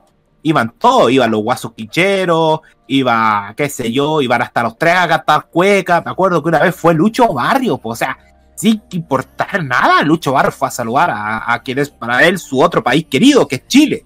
Y fue a cantar ahí la joya del Pacífico, fue a cantar Viriña Bonita, fue, fue eh, el señor abogado fue igual a cantar sus boleros, porque él se sentía otro chileno más. Y era interesante lo que proponía Canal 13 en esos años 90 para fiestas patrias. Oye, y hablando justamente, nombraste a los tres. Es importante también señalar el aporte que hicieron los tres como un grupo de rock a masificar la cueca en Chile como ritmo urbano, un ritmo que siempre se, que que, que se hace, que se, se me asimiló o se pensó que era un ritmo que, era solamente para borrachos, gracias al aporte de los tres en colaboración con con Pepe Fuente y María Esther Zamora realmente hicieron que la cueca tuviera el sitio que corresponde en nuestra música nacional. Y todo gracias a un, a un gran disco que se masificó más, el MTV Unplugged. Y ahora la- se lanzó su reedición en vinilo, Nico. No es menos lo que estoy contando. Se relanzó el vinilo del, del Unplugged de ellos el 96 en Miami. Ahora falta que salgan la Jane Fonda en vinilo. Sí. Oh, que eso es lo que otro me acuerdo, otro de los panoramas de fiestas patrias, la Jane Fonda de los tres, o mejor dicho de Álvaro Enrique en general, Sí, más que de los tres, porque a veces iban los Petinelli también. Sí. Sí, pues. Aquí nos dice el guerrero solitario, la negra este lo dieron la noche del 19 de septiembre. El, el ideador era Álvaro Enríquez, Sí. el de la Jane Fonda. En- la negra este lo dieron la noche del 19 de septiembre, o sea, viernes, en Universidad Católica de Chile Televisión, reemplazando las emisiones del Video Loco y Café de Noche. Esa fiesta patria del 97 en el 13, ¿sabe también que dieron? Un concierto de los quincheros que habían grabado el 92. De hecho, lo tengo en un VHS. De hecho, lo tengo en VHS esa transmisión. Y también. Oye, que- Eh, querámoslo o no, a ver, es que a ver, no hay que malentender. Los guasos quincheros, muchos los identifican con un folclore más Querencial. patronal, más patronal, etcétera. Pero eh, la- el- eh, en la década del 50 se caracterizó por captar cualquier tipo de sonido y llevarlo acá, por ejemplo, el sonido musical de quinteto, sobre todo el quinteto americano, como también cantar boleros y un poco de canciones de la cultura pop de sobre todo del 50 y 60. Hasta canciones de Violeta Parra. Exactamente. Y también me acuerdo de los guasos de Algarrobal que también hicieron lo mismo. Sí. Y, y también nos dice Telarchivo, solo especial recuerdo que no es de fondo, pero sí un especial. Nos dice Telarchivo Retro. 18 en el circo, era un especial de TVN en el, el circo de los Fuentes Gasca por allá en el 2000. Y los conciertos hechos en Chile que dieron en septiembre del 97 en TVN. Eso hecho en Chile era el de los Jaivas, Y los los- tres y Yapu. Pero yo tengo entendido que ese luego se hizo uno en el 99. ¿Y sabes Sí, por qué yo me acuerdo? Sí, lo, lo- sí fue el no- también le hicieron uno en el 99. Pero la diferencia, Jaime, es que la del 97 se hizo en la, la estación Mapocho. Y fue Ahí tan está. exitosa que hicieron otro en el 99, pero en el Nacional. Sí, en, la, en, el, en el curso central. Sí, me acuerdo que fue en el curso central o la pista atlética. Sí. Entonces hicieron otro que TVN no sé si lo dio para esas fiestas patrias, pero sí lo dieron el primero de enero del 2000. Sí, también yo me acuerdo de eso. Sí. Y claro, aquí nos dice Rubén Ignacio Aranea Manríquez, otra de las fiestas patrias del recuerdo, era cuando Don Francis y Yeroa se ponían, tenía, tenía guasa en Sábado Gigante 88. Y también aparecían las modelos vestidas de, de, de guasa centralina, algo así como... Oye, estaba revisando acá porque tenemos que reconocer una gran labor de TV Guía. Sí. Eh, Te- TV Guía tenía- tiene todas las fiestas patrias que tú le has aportado también, incluyendo las TV-gramas. Sí. Y cáchate que el hecho en Chile del año 97 lo condujo nada menos que Augusto Góngora. Sí, sí. Hablando de, hablando de hecho en Chile, miércoles 21.30 modo radio.cl y YouTube. Hecho en Chile Pero explique, No explique pierda. después de qué se va a ¿Pero tratar. qué pues. se- ¿Pero de qué se va a tratar, estimado Nicolás No Eduardo? se lo pierda. Ya. Vamos a hacer una explicación. El viernes tuvimos un especial maravilloso de modo italiano dedicado a la justamente con vinilos con música italiana. Ahora vamos a hacer lo mismo, pero con- solamente con artistas nacionales. Desde los 60 a los 90. ¿sí? Aquí tenemos de todo. Vamos a escuchar grandes clásicos de la música chilena, pero en vinilo. Así es, para dar inicio a nuestra, a nuestra programación de fiestas patrias, que también estará encabezada por la fundita popular de nuestro querido Roque Espinosa y por supuesto también con la fondita de chuletas el día domingo, ¿no? Así es, 21 a 30 horas. Es de 21 a 30 horas en modoradio.cl y por supuesto la mejor música de nuestro país durante todo el día como ha sido desde hace ya 8 años. Así es, Desde 8 hace años. ocho años promoviendo lo mejor de nuestra música.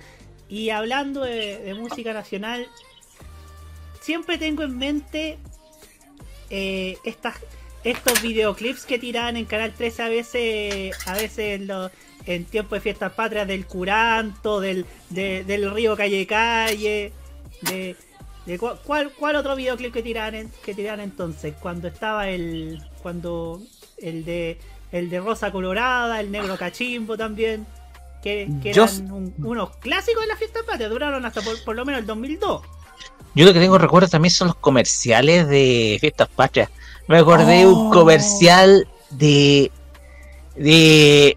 can- no sé si fue. Era Canal Magdalena can- haciendo su propia versión de mi banderita chilena.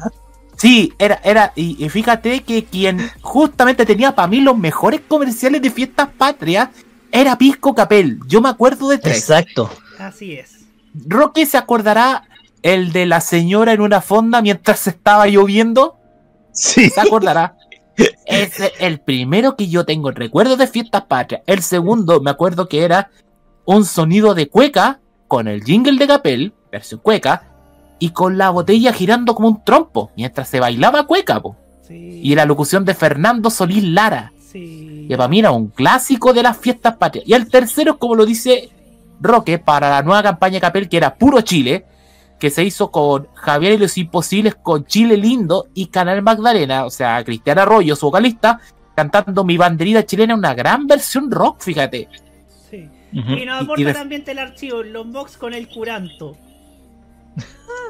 Exacto. No, no, no, yo me, me- me nombran eso, no, yo me, me nombran. me- ah, ¿verdad, po? Es que me nombran el curanto y yo me acuerdo de la versión de Chancho en piedra para su disco Marca Chancho en los años Exactamente. 99-2000.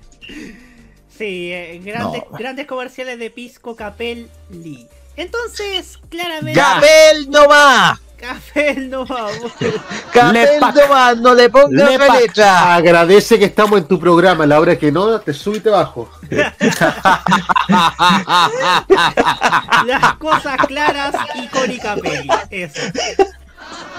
Que acá, que estuvo a punto, estuve, revisando esa votación, estuvo a punto de que se fuera. Estuvo a punto, estuvo a punto. Estuvo cerquita. Estuvo cerquita, estuvo cerquita. Bueno, eh, ¿qué otra? Oye, pero también en Chilevisión cuando repetían chilenazo, hubo una época en que repetían chilenazo también. Sí, oh, sí, también, también. Bueno, Rec he estado emitiendo este último tiempo. Por algún motivo, ayer estaba viendo mi papá, estaba viendo Rec y estaban dando esquinazo con Javier Miranda y Gina Swanich. Sí. Y también estaba viendo el programa de Juan La Rivera de los 80. ¿Cómo se llama? ¿Tierra, mía? Tierra mía. Tierra mía. Y ojo, Era- que era- en ambos programas estaba el mismo hombre detrás, Ricardo de la Fuente Puig. Quien, quien era folclorista, Ajá. era, era que fue detrás, que hizo la canción Ay Fernanda, ganadora de Viña el 81, y además, años después, director ejecutivo del Festival de Viña para Canal 13. Y que también Sí, fuera- de la Fuente Puig Y también fuera fue- era de folclorista. Era director También. de Teleduc en los 90 también. Eh, ¿Qué otro yo me acuerdo? Televisión Nacional hubo un tiempo en que da, volvía a dar los videoclips de las canciones de Amigos Siempre Amigos, el estelar de Bodanovich. Sí. El, el estelar nacionalista de Bodanovich. Yo me acuerdo haber visto un Si vas para Chile cantado por Coco Legrand y Soledad Guerrero. Me fue como, ¿qué? Esto es lo más ¿Qué? raro.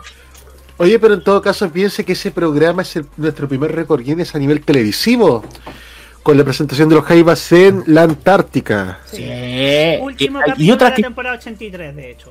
Y otra que yo me acuerdo también de, de Amigos Siempre Amigos, Marcelo cantando un clásico de Pedro Mesone, Pamar adentro.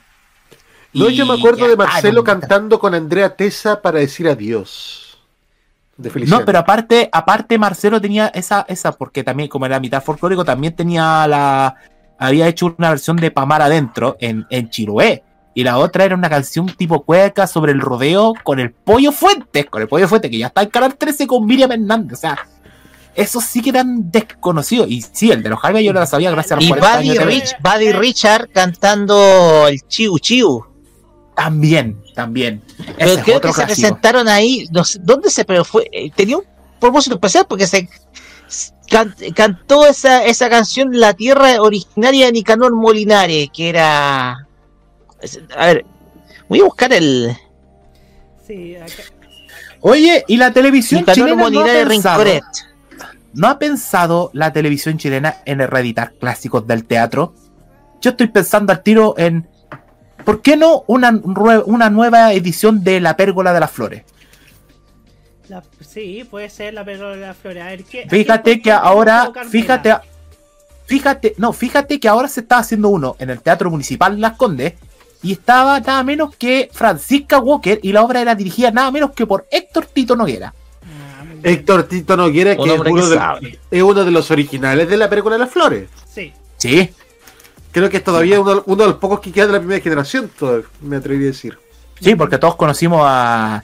Todos conocimos la película de las flores gracias a la Desideria, a Yo- a Yoya Martínez y también a Pedro Mesone. Sí. Es que la de CIB también es de las fundadoras, junto con Carmen Barros. Sí. Ah, mira. Ella fue, la Mira. primera, ella fue la primera, la, la primera Carmela, Carmen Barros. Efectivamente. A ver, otra, a ver. eh, yo, a ver, otra, otro recuerdo de fiestas patrias, eso de otras programaciones especiales. Bueno, TVN iniciaba su, su tenía programa de fiestas patrias en los 80, pero ese pero esas eran cuestiones tipo, tipo muy nacionalistas y además habían concursos de cueca infantil con Paulina Nin, que eso es lo, lo que estoy investigando en mis innumerables idas a la Biblioteca Nacional. El archivo retro nos dice, una vez que en el 93 y 94 Chilevisión hicieron programas especiales relacionados con mu- como música, teatro e historia chilena. Y en ese 94 pasaban los mejores momentos de chilenazo. Está la intro de una de, de una de esas actuaciones que la subió, si no me equivoco, Biblioteca. de Canta. Chile, me acordé. Canta Chile. Oh, Canta Chile. el- que lo conducía Carmen Ibáñez con Antonio Bodanovich. Sí, también. Y en también. esa tanda se escucha un pedacito a Rodolfo vez, güey. Estaba, estaba de chaperón nomás. eh, fue- Eso ve- nunca fue cantante, sino chaperón nomás. Sí, Claro. Nunca fue cantante, de hecho, lo conocimos, lo conocía más por sus polémicas con el confeti, con el burdel, más que por un cantante. Ya, bueno, El famoso departamento. El famoso departamento, claro. El departamento Por- del que después se reeditó en 2013 que nos hizo recordar esa, esa cuña de bombales. Por ejemplo, nadie ¿alguna vez la televisión chilena ha transmitido la fiesta de la pampilla? Porque es una fiesta tradicional. Nunca. ¿Por qué no se transmitirá? Porque si en, en Talca antiguamente se transmitía la fiesta de la independencia a cargo de TVN, ¿por qué no un día se transmite la Pampilla? Porque la Pampilla es una verdadera fiesta. Y por ejemplo, este año va a estar muy interesante la parrilla. Va a estar el Bafochi, va a estar Chamanes, va a estar Noche Bruja, y Yapu, los Entremares, eh, Miriam Hernández, va a estar Pailita, Bobofica, los Pataneras. ¿Qué personajes van a ir desde Argentina para las fiestas patrias? Y por supuesto, un clásico de la región de Coquimbo, los Viking 5, y no los Viking 5, como dijo alguien el año pasado en la fonda de la- del Parque O'Higgins, son los Viking 5, no los Viking 5. Por favor. ¡Qué sacrilegio más grande! Dijeron, Esa persona debería ser expulsada del país. dijeron, dijeron Parque O'Higgins y hay clásicos de, de- de la, de la televisión chilena, que, como por ejemplo los despachos desde Angostura, la Ruta 68. Yo, no- señor ya Camaño, no le tengo que hacer una pregunta. ¿Sí? ¿Sí? ¿Qué pasó? ¿Qué pasó? ¿Ha- ¿Habrá bingo este año por parte de TV en serio? ¡Ay, sí! Sobre la televisión en fiestas patrias. Oye, señores, ¿puedo, puedo decir algo que me enfer- ¿puedo decir algo que me enferma, que me emputece? ¿Cuál? ¿Qué cosa? A ver. Mire, señora nutri- nutricionista, métase sus recetas por la raja porque yo me voy a curar y voy a comer choripán para quedar mal de la cabeza. Me importa un subir 20 kilos, pero me lo merezco. Bueno, tenemos comunicado, como dice, como dice el hermano, que dice que este año, y estén atentos porque este año sí tenemos bingo de fiestas patrias. ¡Ájale! Ahí vamos a jugar todos la cartilla. Fue la cartilla de los clásicos de fiestas patrias, como por ejemplo los fonderos llorando y al final de fiestas patrias, fonderos sacan cuentas alegres. Y este año ya dijeron que los terremotos iban a costar 4 lucas y la empanada 2 lucas. Ya lo menos para bajar, ya bajaron el precio de la empanada. Ya, la Pero los empanada terremotos está- ya se están. Eh, la, Están la tirando empanada está a un salsa. precio razón- Por si empanada- acaso, los pida su terremoto con pipeño de verdad, porque están vendiendo con vino, vino, vino común y corriente, eh, eh, algunos terremotos. Sí, Tiene que ser con- el pipeño de verdad es dulce. sí. Oiga, no, no Pipeño quiero del bueno. preguntar, no quiero preguntar a cuánto van a estar los anticuchos. Eh, yo solamente, me dices pipeño, solamente me acordé. Pepa, pipeño del bueno. Donde el moco la Ya que hablan de alcohol, siempre el llamado, llamado si no maneje, pásala ya y, co- y los comerciales del, de la Comisión del Comité Nacional de Seguridad de Tránsito, los comerciales de lo que hoy es la CONACET. ¿Te acuerdas de que hace 10 años, Roberto, el gobierno de Piñera contrató para un spot a Michael Schumacher? Oh, sí, sí. ¿Qué, qué inversión? usted no es hijo de. Carlos Larraín, así que tiene que pasarle el que iba a tomar. Pero ¿sabes qué? Hay otro clásico de fiestas patrias televisivamente hablando. Sí que cuando nos teníamos que despertar en la mañana, que poníamos los canales de televisión, que encontrábamos primero? El Tedeum ecuménico, exactamente. Con el presidente de la República ahí arriba del vehículo saludando a todos y llegando a la catedral, que eran como cuánto, dos, tres cuadras de la moneda. Sí, que a, ver. Era. E, era pasar por. Era pasar por Morandé, si no me equivoco. Y después se iba, Sí. se iba por, por un. Por, por algún caminito por ahí. Y, y llegaba al, llegaba por. por. ¿Cómo se llama esta, esta calle que está colindante al, a la catedral? Em, Eh, no, no. ¿Teatinos?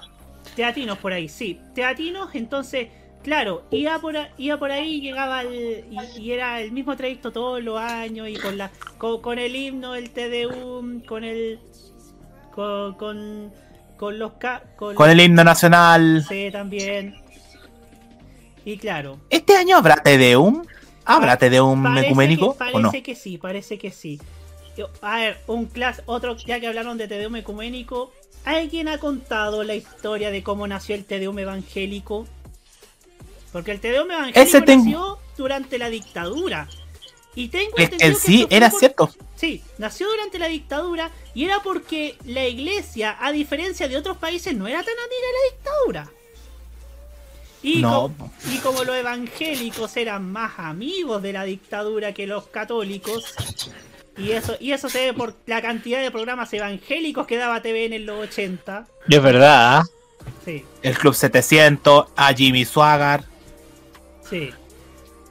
Sí. Invitado de honor, me acordé de la canción de Los Prisioneros. Ven a tomar besito con el precio y llévale un chancho el Kichabalí.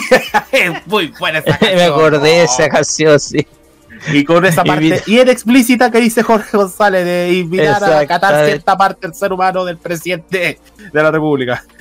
Eh, no, y claro, porque la Iglesia Católica tuvo varios encontrones con, con la dictadura, sobre todo por el tema del retorno a la democracia, por la muerte de algunos curas, sobre todo la muerte de André Janlán, de Miguel Woodward, y, y porque la Iglesia estaba buscando la oportunidad de la apertura política. Cuando Y también los no luteranos también estaban un poquito opositores al, al régimen.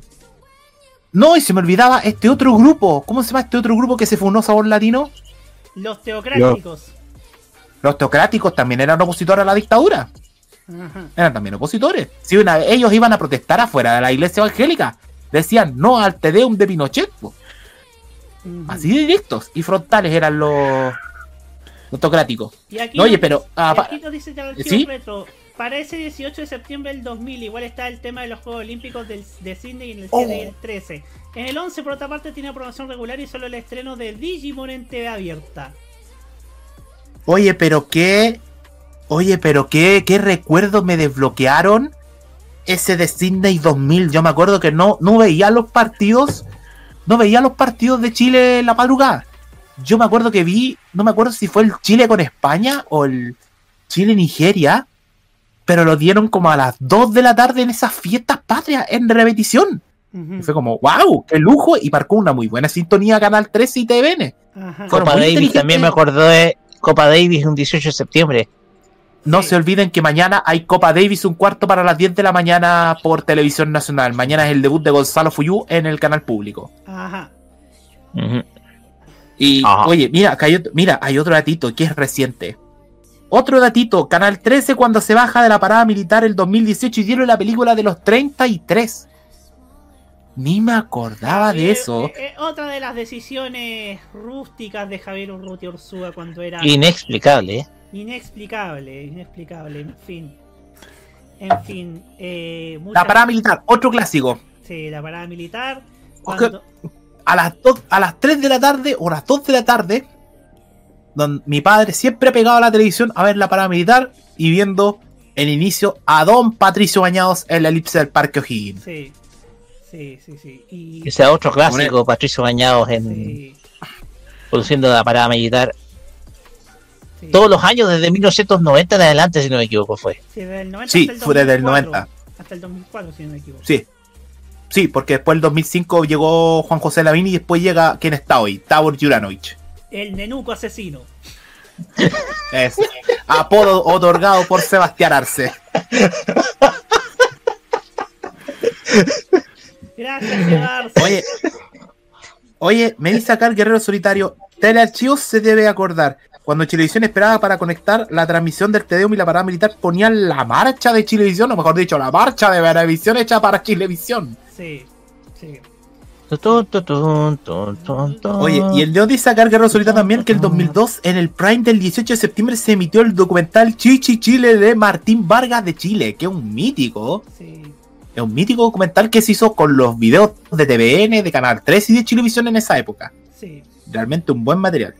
Pero ¿qué otro clásico habrá de fiestas patrias televisivamente hablando? Porque, bueno, hoy día, ¿qué vamos a ver en fiestas patrias este año? Lo- a ver. Repetición. a ver, otro clásico, otro clásico. Antes, antes de tu antes de tu alocución. Otro clásico. Los matinales del día hábil antes del feriado vestidos de guaso. Neme vestido de guaso. Imagínense eso. Ya, el- ya, será de guasa, será de guasa. ¡Ya! ¿Cómo De China. estamos haciendo esto autotolerancia tolerancia cero? De China se va a vestir. Sí, sí, para que lo, para que se baile un pie de cueca con dos arolas, espera que, ya. Eh, que, no, sí, ya, ya, ya, ya parece que hace, hubo hace unos días que lanzaron como la fonda del programa del mucho gusto y estaba en M de Guaso. Sí, está. No, sí. eh, Eh, el Buenos Días a eh, todos eh. también tiene su fonda y tiene y tienen actuaciones musicales. La, la semana pasada está el está otro clásico nuestro, el el, el, or- el organillero y el chinchinero. La pregunta del millón este año, chiquillos. Sí. ¿A dónde va a ir el Orfeón de Carabineros este año? ¿A TVN o a algún canal privado? Oh. Ojo que ojo que la semana pasada apareció la Small Band de Carabineros en el Tu Día. Tan ta- está, ta- está tan en crisis de Carabineros que de Big Bang pasaron a Small Band. Y bueno, Chiquitito, poquito de Small Band, no la Big Band. Qué triste. Sí, sí. Pero ¿qué veremos este año? A ver, repeticiones Oye, de pero el ejército to- tiene también otra banda instrumental. Sí, sí, también. Pero no, he visto que la invi- invitaran a la banda del ejército en el. En algún marina, solamente la de carabineros. Es que, es que el sí, a diferencia del, de la, del Orfeón y de la Big Band, las bandas del ejército se preparan sí o sí para el, para el 19. Porque Ah, el Orfeón sí. y la Big Band es para más eventos cívicos que eventos protocolares militares. Esa es la Mm. gran diferencia. Claro, ya está. Sí, otro clásico de las fiestas patrias. La gente se queja porque los precios en la fonda están caros. Un clásico. no voy a decir nada. Hoy, hoy estamos, deja- estamos dejando mucho material fuera para el, para el domingo. po. Nah, es que el domingo también van a haber otros temas aparte de eso. Va a haber hueveo, mucho hueveo y salseo. A- a- a- y, a- y además que no están todos acá, pues. Estamos, están todos acá, pues. Entonces, Sí, po. estamos, estamos, estamos haciendo adelanto para ya empezar a calentar motores. Sí. ¿Qué otra cosa más? Ah, eh, Ah, y los despachos, bueno, desde Parque O'Higgins, de la fiesta de la chilenidad, desde eh, acá en Valparaíso. ¿Para qué existen los despachos desde Alejo Barrio en Playacha y desde el Valparaíso Sporting? Sí. Sí. Eso, eso, eso va a ser otro clásico. Ah, y tú dijiste repeticiones de bingo y yo te digo otra más. Repeticiones de lugares que hablan. Eso es infalible. TVN TVN dando Chile conectado, frutos del país. Ah, Mega que, dando, que me dejó- Mega dando de paseo. Oye, ¿y TVN3 creen que vaya a desempolvar las primeras temporadas de Tierra adentro con Paul London? Quizás, quizás. Vamos a estar Esa, esa temporada que tenían la cervecita de los amerindios y no la música Tierra dentro de, de. Es muy Eh, diferente. Eh, en- fin, lo pasamos muy bien conversando acerca de estas, de los clásicos de fiestas patrias. Sin duda van a haber muchas películas que vamos a recordar y vamos a ver. Y, vam- y, y las repeticiones de las rutinas del Festival de Viña también, otro clásico. Ya no. Y no sé por qué me tinca, y no sé por qué me tinca que entre el domingo y el lunes van a haber especiales de Gran Hermano de sobre fiestas patrias. Una fonda de Gran Hermano.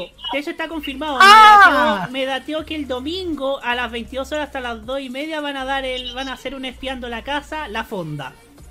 Mm, mira. Con Capelli vestida de China. Cállate. Será interesante. Será interesante. Pincoya vestida, no sé, de. De, de, De chilota, de chilota. Obviamente, de chilota, obviamente. En Ya, fin. entonces no, ya, entonces no me quiero no me quiero imaginar a Hat disfrazado al señor de la Grecia. Ya, suficiente. Eh, Ales- Alesia disfrazada de, de, de Milica.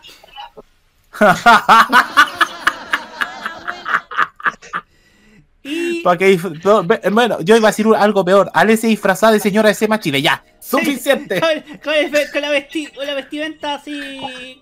¿Calipso? No, no, Calipso es, otro, es otra No, agrupación. Burdeo. Era Burdeo. Burdeo, Burdeo. Burdeo, burdeo, ahí está. En fin, grandes clásicos que vamos, a, que vamos a ver una vez más como todos los años en estas fiestas patrias y que lo vamos a pasar bastante bien. Y por supuesto también vamos a estar en modo radio atentos a estas fiestas patrias. En fin, Martín Correa Díaz para ya cerrar este, este, este espacio necesario de jugoseo, nos tiene una vez más una canción que viene bien en estas fiestas. Martín. Bueno, mi intención hoy día era poner, pedir otra canción, pero como la idea era música chilena, así que hubo que cambiarla. Y decidí tomar este tema, que es de una telenovela de nuestro país, que en su momento causó un poco de revuelo, ya que en el semestre en que se emitió, los canales se destaparon, por así decirlo. Así que eso, sin más preámbulos lo dejo con el tema. Aquí tenemos a Lucibel con el tema Solo crees por primera vez. Disfrútenlo. ¡Qué bon! ¡Y a la vuelta! Las reflexiones finales de nuestro país. Ya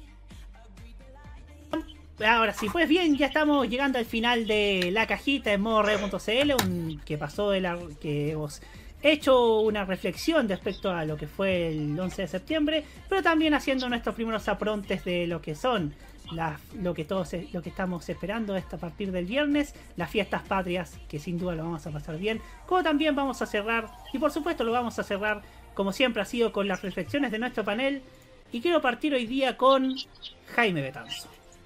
Gracias, Roberto. Ay, son tres en uno, si podemos definirlo. ¿Sí?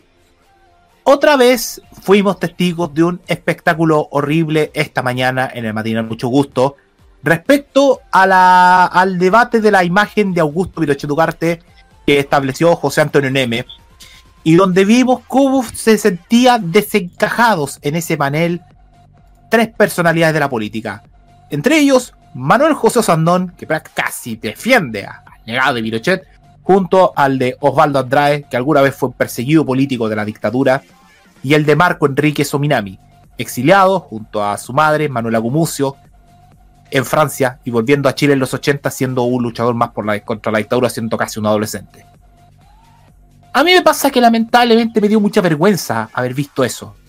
Porque si tenemos que hacer un debate sobre la imagen de Pinochet, está bien el tema que plantea Neme sobre cómo un 40% sigue dulcificando, romantizando el legado de la dictadura. Pero el debate hagámoslo frente a frente con mucha calma y con mucha entereza. No volviéndonos locos y que parezca el debate matinal de sin filtro. Si vamos a seguir debatiendo sobre el pasado de nuestro país, hagámoslo con cordura, con serenidad. ¿Por qué? Porque la ciudadanía y sobre todo la historia de Chile así lo amerita. No a los gritos y haciendo que otras personas se incomoden, porque si fuera por eso, ¿para qué los invitas? Independiente de, de las posiciones que existan. ¿Para qué tú los invitas si vas a terminar incomodándolos? Este es un nuevo palo que le estoy pegando a la gente de Mega, al señor Dazarola y al señor Neme. Segundo, segundo. Lo de hoy día, sin duda que también nos amerita una gran reflexión sobre cómo debemos cuidarnos aún más y vuelvo a repetir la temática. Cómo debemos cuidar nuestra identidad, nuestra democracia y por supuesto los valores de nuestros medios de comunicación ante temas tan delicados como el autoritarismo y como el quebrantamiento de la institucionalidad de la República, de la Constitución y de la democracia. Es un tema del cual tenemos que desarrollar en este debate para cua- 50, 60 a 70 años más, hasta yo digo 200 años. Y tercero, tiene que ver un poco con la grúa que se estableció la semana pasada. Como ustedes lo saben, Mega hizo una jugada de ajedrez interesante al llevarse a Gustavo Huerta para la cobertura de las clasificatorias sudamericanas, ya que mañana les toca otro partido bueno, Bolivia versus Argentina, porque digámoslo así, siempre causa la atención ver a Brasil o ver a Argentina, que son los eternos favoritos a ganar la clasificatoria. Pero también tienen una apuesta interesante que es el Mundial de Rugby. El sábado es el segundo partido de los Cóndores enfrentando a Samoa y lo está transmitiendo Mega en vivo. Por tanto, pongan mucho ojo ahí. Y ojo que también algunos partidos eh, están saliendo por Mega 2 en la TDT. Exactamente. Pero también quiero destacar la gran responsabilidad de Televisión Nacional en lograr llenar un vacío con la partida de Gustavo Huerta, un hombre por más de 20 años identificado con la casa, al igual que Gonzalo Ramírez. Porque llevarse a tal vez un periodista joven, prominente y de buen aspecto y además de amplio conocimiento del deporte como Gonzalo Fuyú, que heredó toda la labia, el profesionalismo de su padre, el gran Alberto Fuyú, no es menor. Sobre todo que se trata también de un hombre que hizo la práctica en televisión nacional el año 2015. O sea, es un regreso a casa. Y además TNT Sports le dio la facilidad. Era algo que se veía venir. Porque Televisión Nacional ya estaba sondeando a alguien de TNT Sports. Se hablaba a principios de esta temporada de que iba a ser Verónica Bianchi. Aprovechando su capacitación en Nueva York, en Estados Unidos, eh, sobre eventos olímpicos y para perfeccionar su inglés. No pudo ser por las exclusividades, pero sí lograron con Gonzalo Fuyú, que tiene también una amplia capacidad deportiva. Así que me permito nuevamente felicitar a la gente de TVN por esta gran estrategia de llenar los espacios vacíos del área deportiva, que ya estaría confirmando el próximo año de que puede ser el adiós definitivo de Pedro Carcuro de la profesión. Eso no lo sabemos, Veamos qué puede pasar en este periodo. Solamente tengo estas tres reflexiones, estas tres análisis, Roberto. Muchas gracias. Muchas gracias, Jaime Betanzo. Roque Espinosa, su turno. Gracias, Roberto. Voy a remontarme lo del día de ayer, porque tal vez nosotros, como ustedes verán, vieron la transmisión de ayer en, eh, en, en el canal de YouTube Modo Radio, pareció casi burlesco lo que hicimos con lo que, el edificio, el conjunto habitacional en, la- en las dunas de, de Concón. Pero hay algo que quiero destacar y hay un rol acá de los medios de comunicación. Por más de 20 años, la Cámara Chilena de Construcción ha pagado avisos publicitarios a los canales de televisión con tal de promocionar lo que hacen, el cual es potenciar sobre todo el mercado inmobiliario en nuestro país. Pero con lo que vimos ayer, todo lo que ha estado promocionando un gremio que hoy en día también es grupo económico con diversos intereses tanto en la banca como también en el, en el ámbito de los seguros, también tienen una FP, la Cámara Chilena de Construcción, todo eso está quedando en entredicho con lo que vimos ayer con el con el con los socavones existentes en estos conjuntos habitacionales en, eh, en las dunas de Concón, en un lugar donde se puede ver claramente que no se debía construir.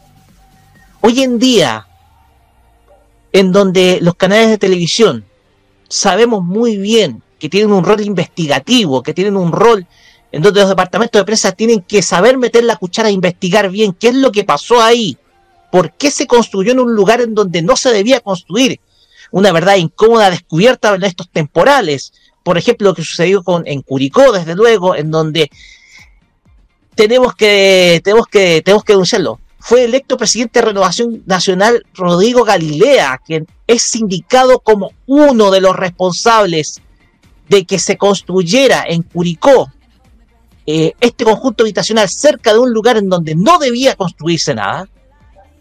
Hoy en día vemos que los canales de televisión no pueden quedar o no pueden, perdón, guardar silencio ante ello y tienen que saber investigar muy bien qué tráfico de influencias hubieron, sobre todo entre las empresas constructoras y los municipios que otorgaron esos permisos de construcción. Los departamentos de prensa, las áreas de prensa tienen la obligación de investigar este tipo de influencias. Porque si no lo hacen, entonces estas publicidades pagadas por la Cámara Chilena de la Construcción van a seguir apareciendo, se van a terminar lavando las manos de estos hechos que lamentablemente están quedando al descubierto, como son los del edificio Kadinsky, si no me equivoco, así se llama el conjunto habitacional. Kandinsky, sí. Kandinsky. El Kandinsky. Lo que pasó ahí no se puede volver a repetir. Lamentablemente, yo siento que en diversos otros lugares de nuestro país existen este tipo de conjuntos habitacionales construidos en lugares en donde no debía construirse. ¿Qué tanto hay de la influencia de la Cámara Chilena de Construcción en ello? Y si, peor aún, estará presionando la Cámara Chilena de Construcción a los canales de televisión a que no se investigue al respecto. Solamente nos queda esperar, solamente nos queda ver, tal vez van a aparecer reportajes, sobre todo de algunos medios de comunicación como son Bio Bio, tal vez, que puede dedicarse a investigar respecto a esto, pero yo siento acá que el rol de uno de los grupos económicos más poderosos del país, como es la Cámara Chilena de Construcción, sobre todo con tanta publicidad que está pagando los canales de televisión y medios de comunicación, ha quedado durante estos días en el más completo entredicho. Con esto termino. Muchas gracias, Roque Espinosa. Mi reflexión final tiene que ver más que nada con. redondeando con lo de los 50 años, pero ¿qué debemos hacer con la gran tarea para los próximos 50 años? Que es cómo proteger la democracia de eventuales autoritarismos.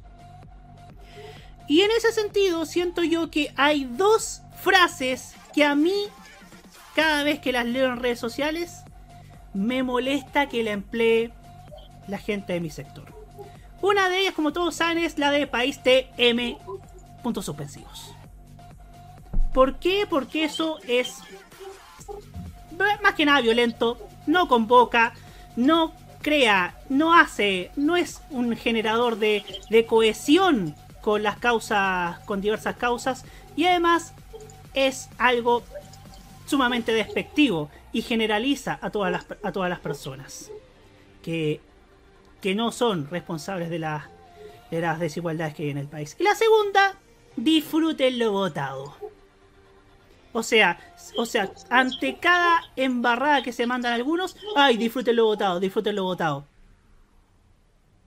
Yo no puedo disfrutar algo que de la que yo, de lo que yo en parte no soy responsable porque yo cuido de, informarme todos los días y cuido de, hablar respecto a, a estos temas y también cuido de que estas cosas afectan.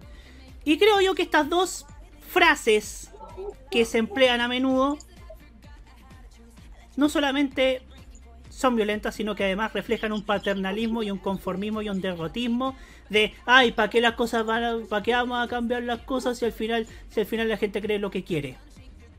Están, están, están dándose por derrotados cuando ni siquiera están dando la batalla. Entonces la tarea de los próximos 50 años es que, ya que está, ya que se ha hecho un excelente debate, un excelente tema que establecido que es y esto felicito a la, gente del gobierno de, que está a cargo de comunicación del gobierno por instalar este debate que es que es este lema de acuérdate de la democracia y el tema de cómo protegemos la democracia, que bueno que los medios también estén haciéndose en parte cargo de aquello. Si queremos que la sensatez vuelva a esos espacios, no podemos seguir usando esas dos expresiones porque siento yo que no aportan, no generan una, una empatía con una causa, ni mucho menos genera esa genera cierta cierta adhesión, ni convoca eventuales mayorías. Y por lo mismo, por lo mismo creo que esa es la principal misión de cara a los próximos 50 años. Cómo mejorar el mensaje para que lo que nos lo que creemos, lo que creemos en que la democracia debe premiar el esfuerzo, debe premiar el premiar la, la capacidad para que cómo podemos hacer más amigable el mensaje y sin, sin necesidad de dañar a otra persona aún con estas expresiones. Y creo yo que ese es el debate de fondo que debemos tener, que estamos teniendo en estos, en los próximos 50 años. Y qué bueno que así sea, y qué bueno también que varias personas, que varios de nosotros estemos tomando esto para, para así poder, sí poder posicionar a la gente que corresponde. Porque por, para que cosas como la que estamos viendo y como la que se vieron hoy día en esta mañana en, en Valparaíso no se vuelvan a repetir. En fin, muchachos, que tengan unas felices fiestas patrias. La cajita no vuelve hasta el. hasta la semana. Dos semanas más. En dos semanas más vuelve este programa. Les deseamos, por supuesto, lo de siempre. Que tengan unas felices fiestas. Los que van a viajar, que, que lo disfruten. Los que tenemos que viajar también, vamos a disfrutar a concho estas fiestas. Recuerden, si van a beber, pasen las llaves. Eh, por supuesto, también eh, sean cuidadosos también a la hora de beber, a la hora de tomar. Siempre con su sal de fruta, con, a veces. Cuiden la billetera también. Eh, estén atentos a, a, las indicaciones, a las indicaciones de... No se pasen de copa, no, ocupan mucho.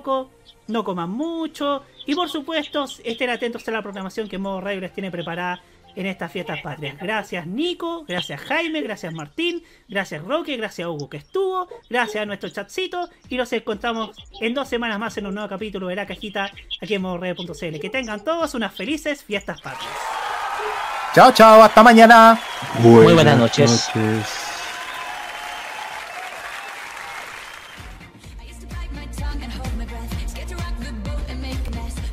¿Lo pasaste bien con nosotros? Esa es la idea. Si llegaste acá es porque te gusta reflexionar sobre los medios y la televisión en Chile. Contamos contigo la próxima semana en una nueva terapia mental. Cerramos por esta semana la cajita en modoradio.cl.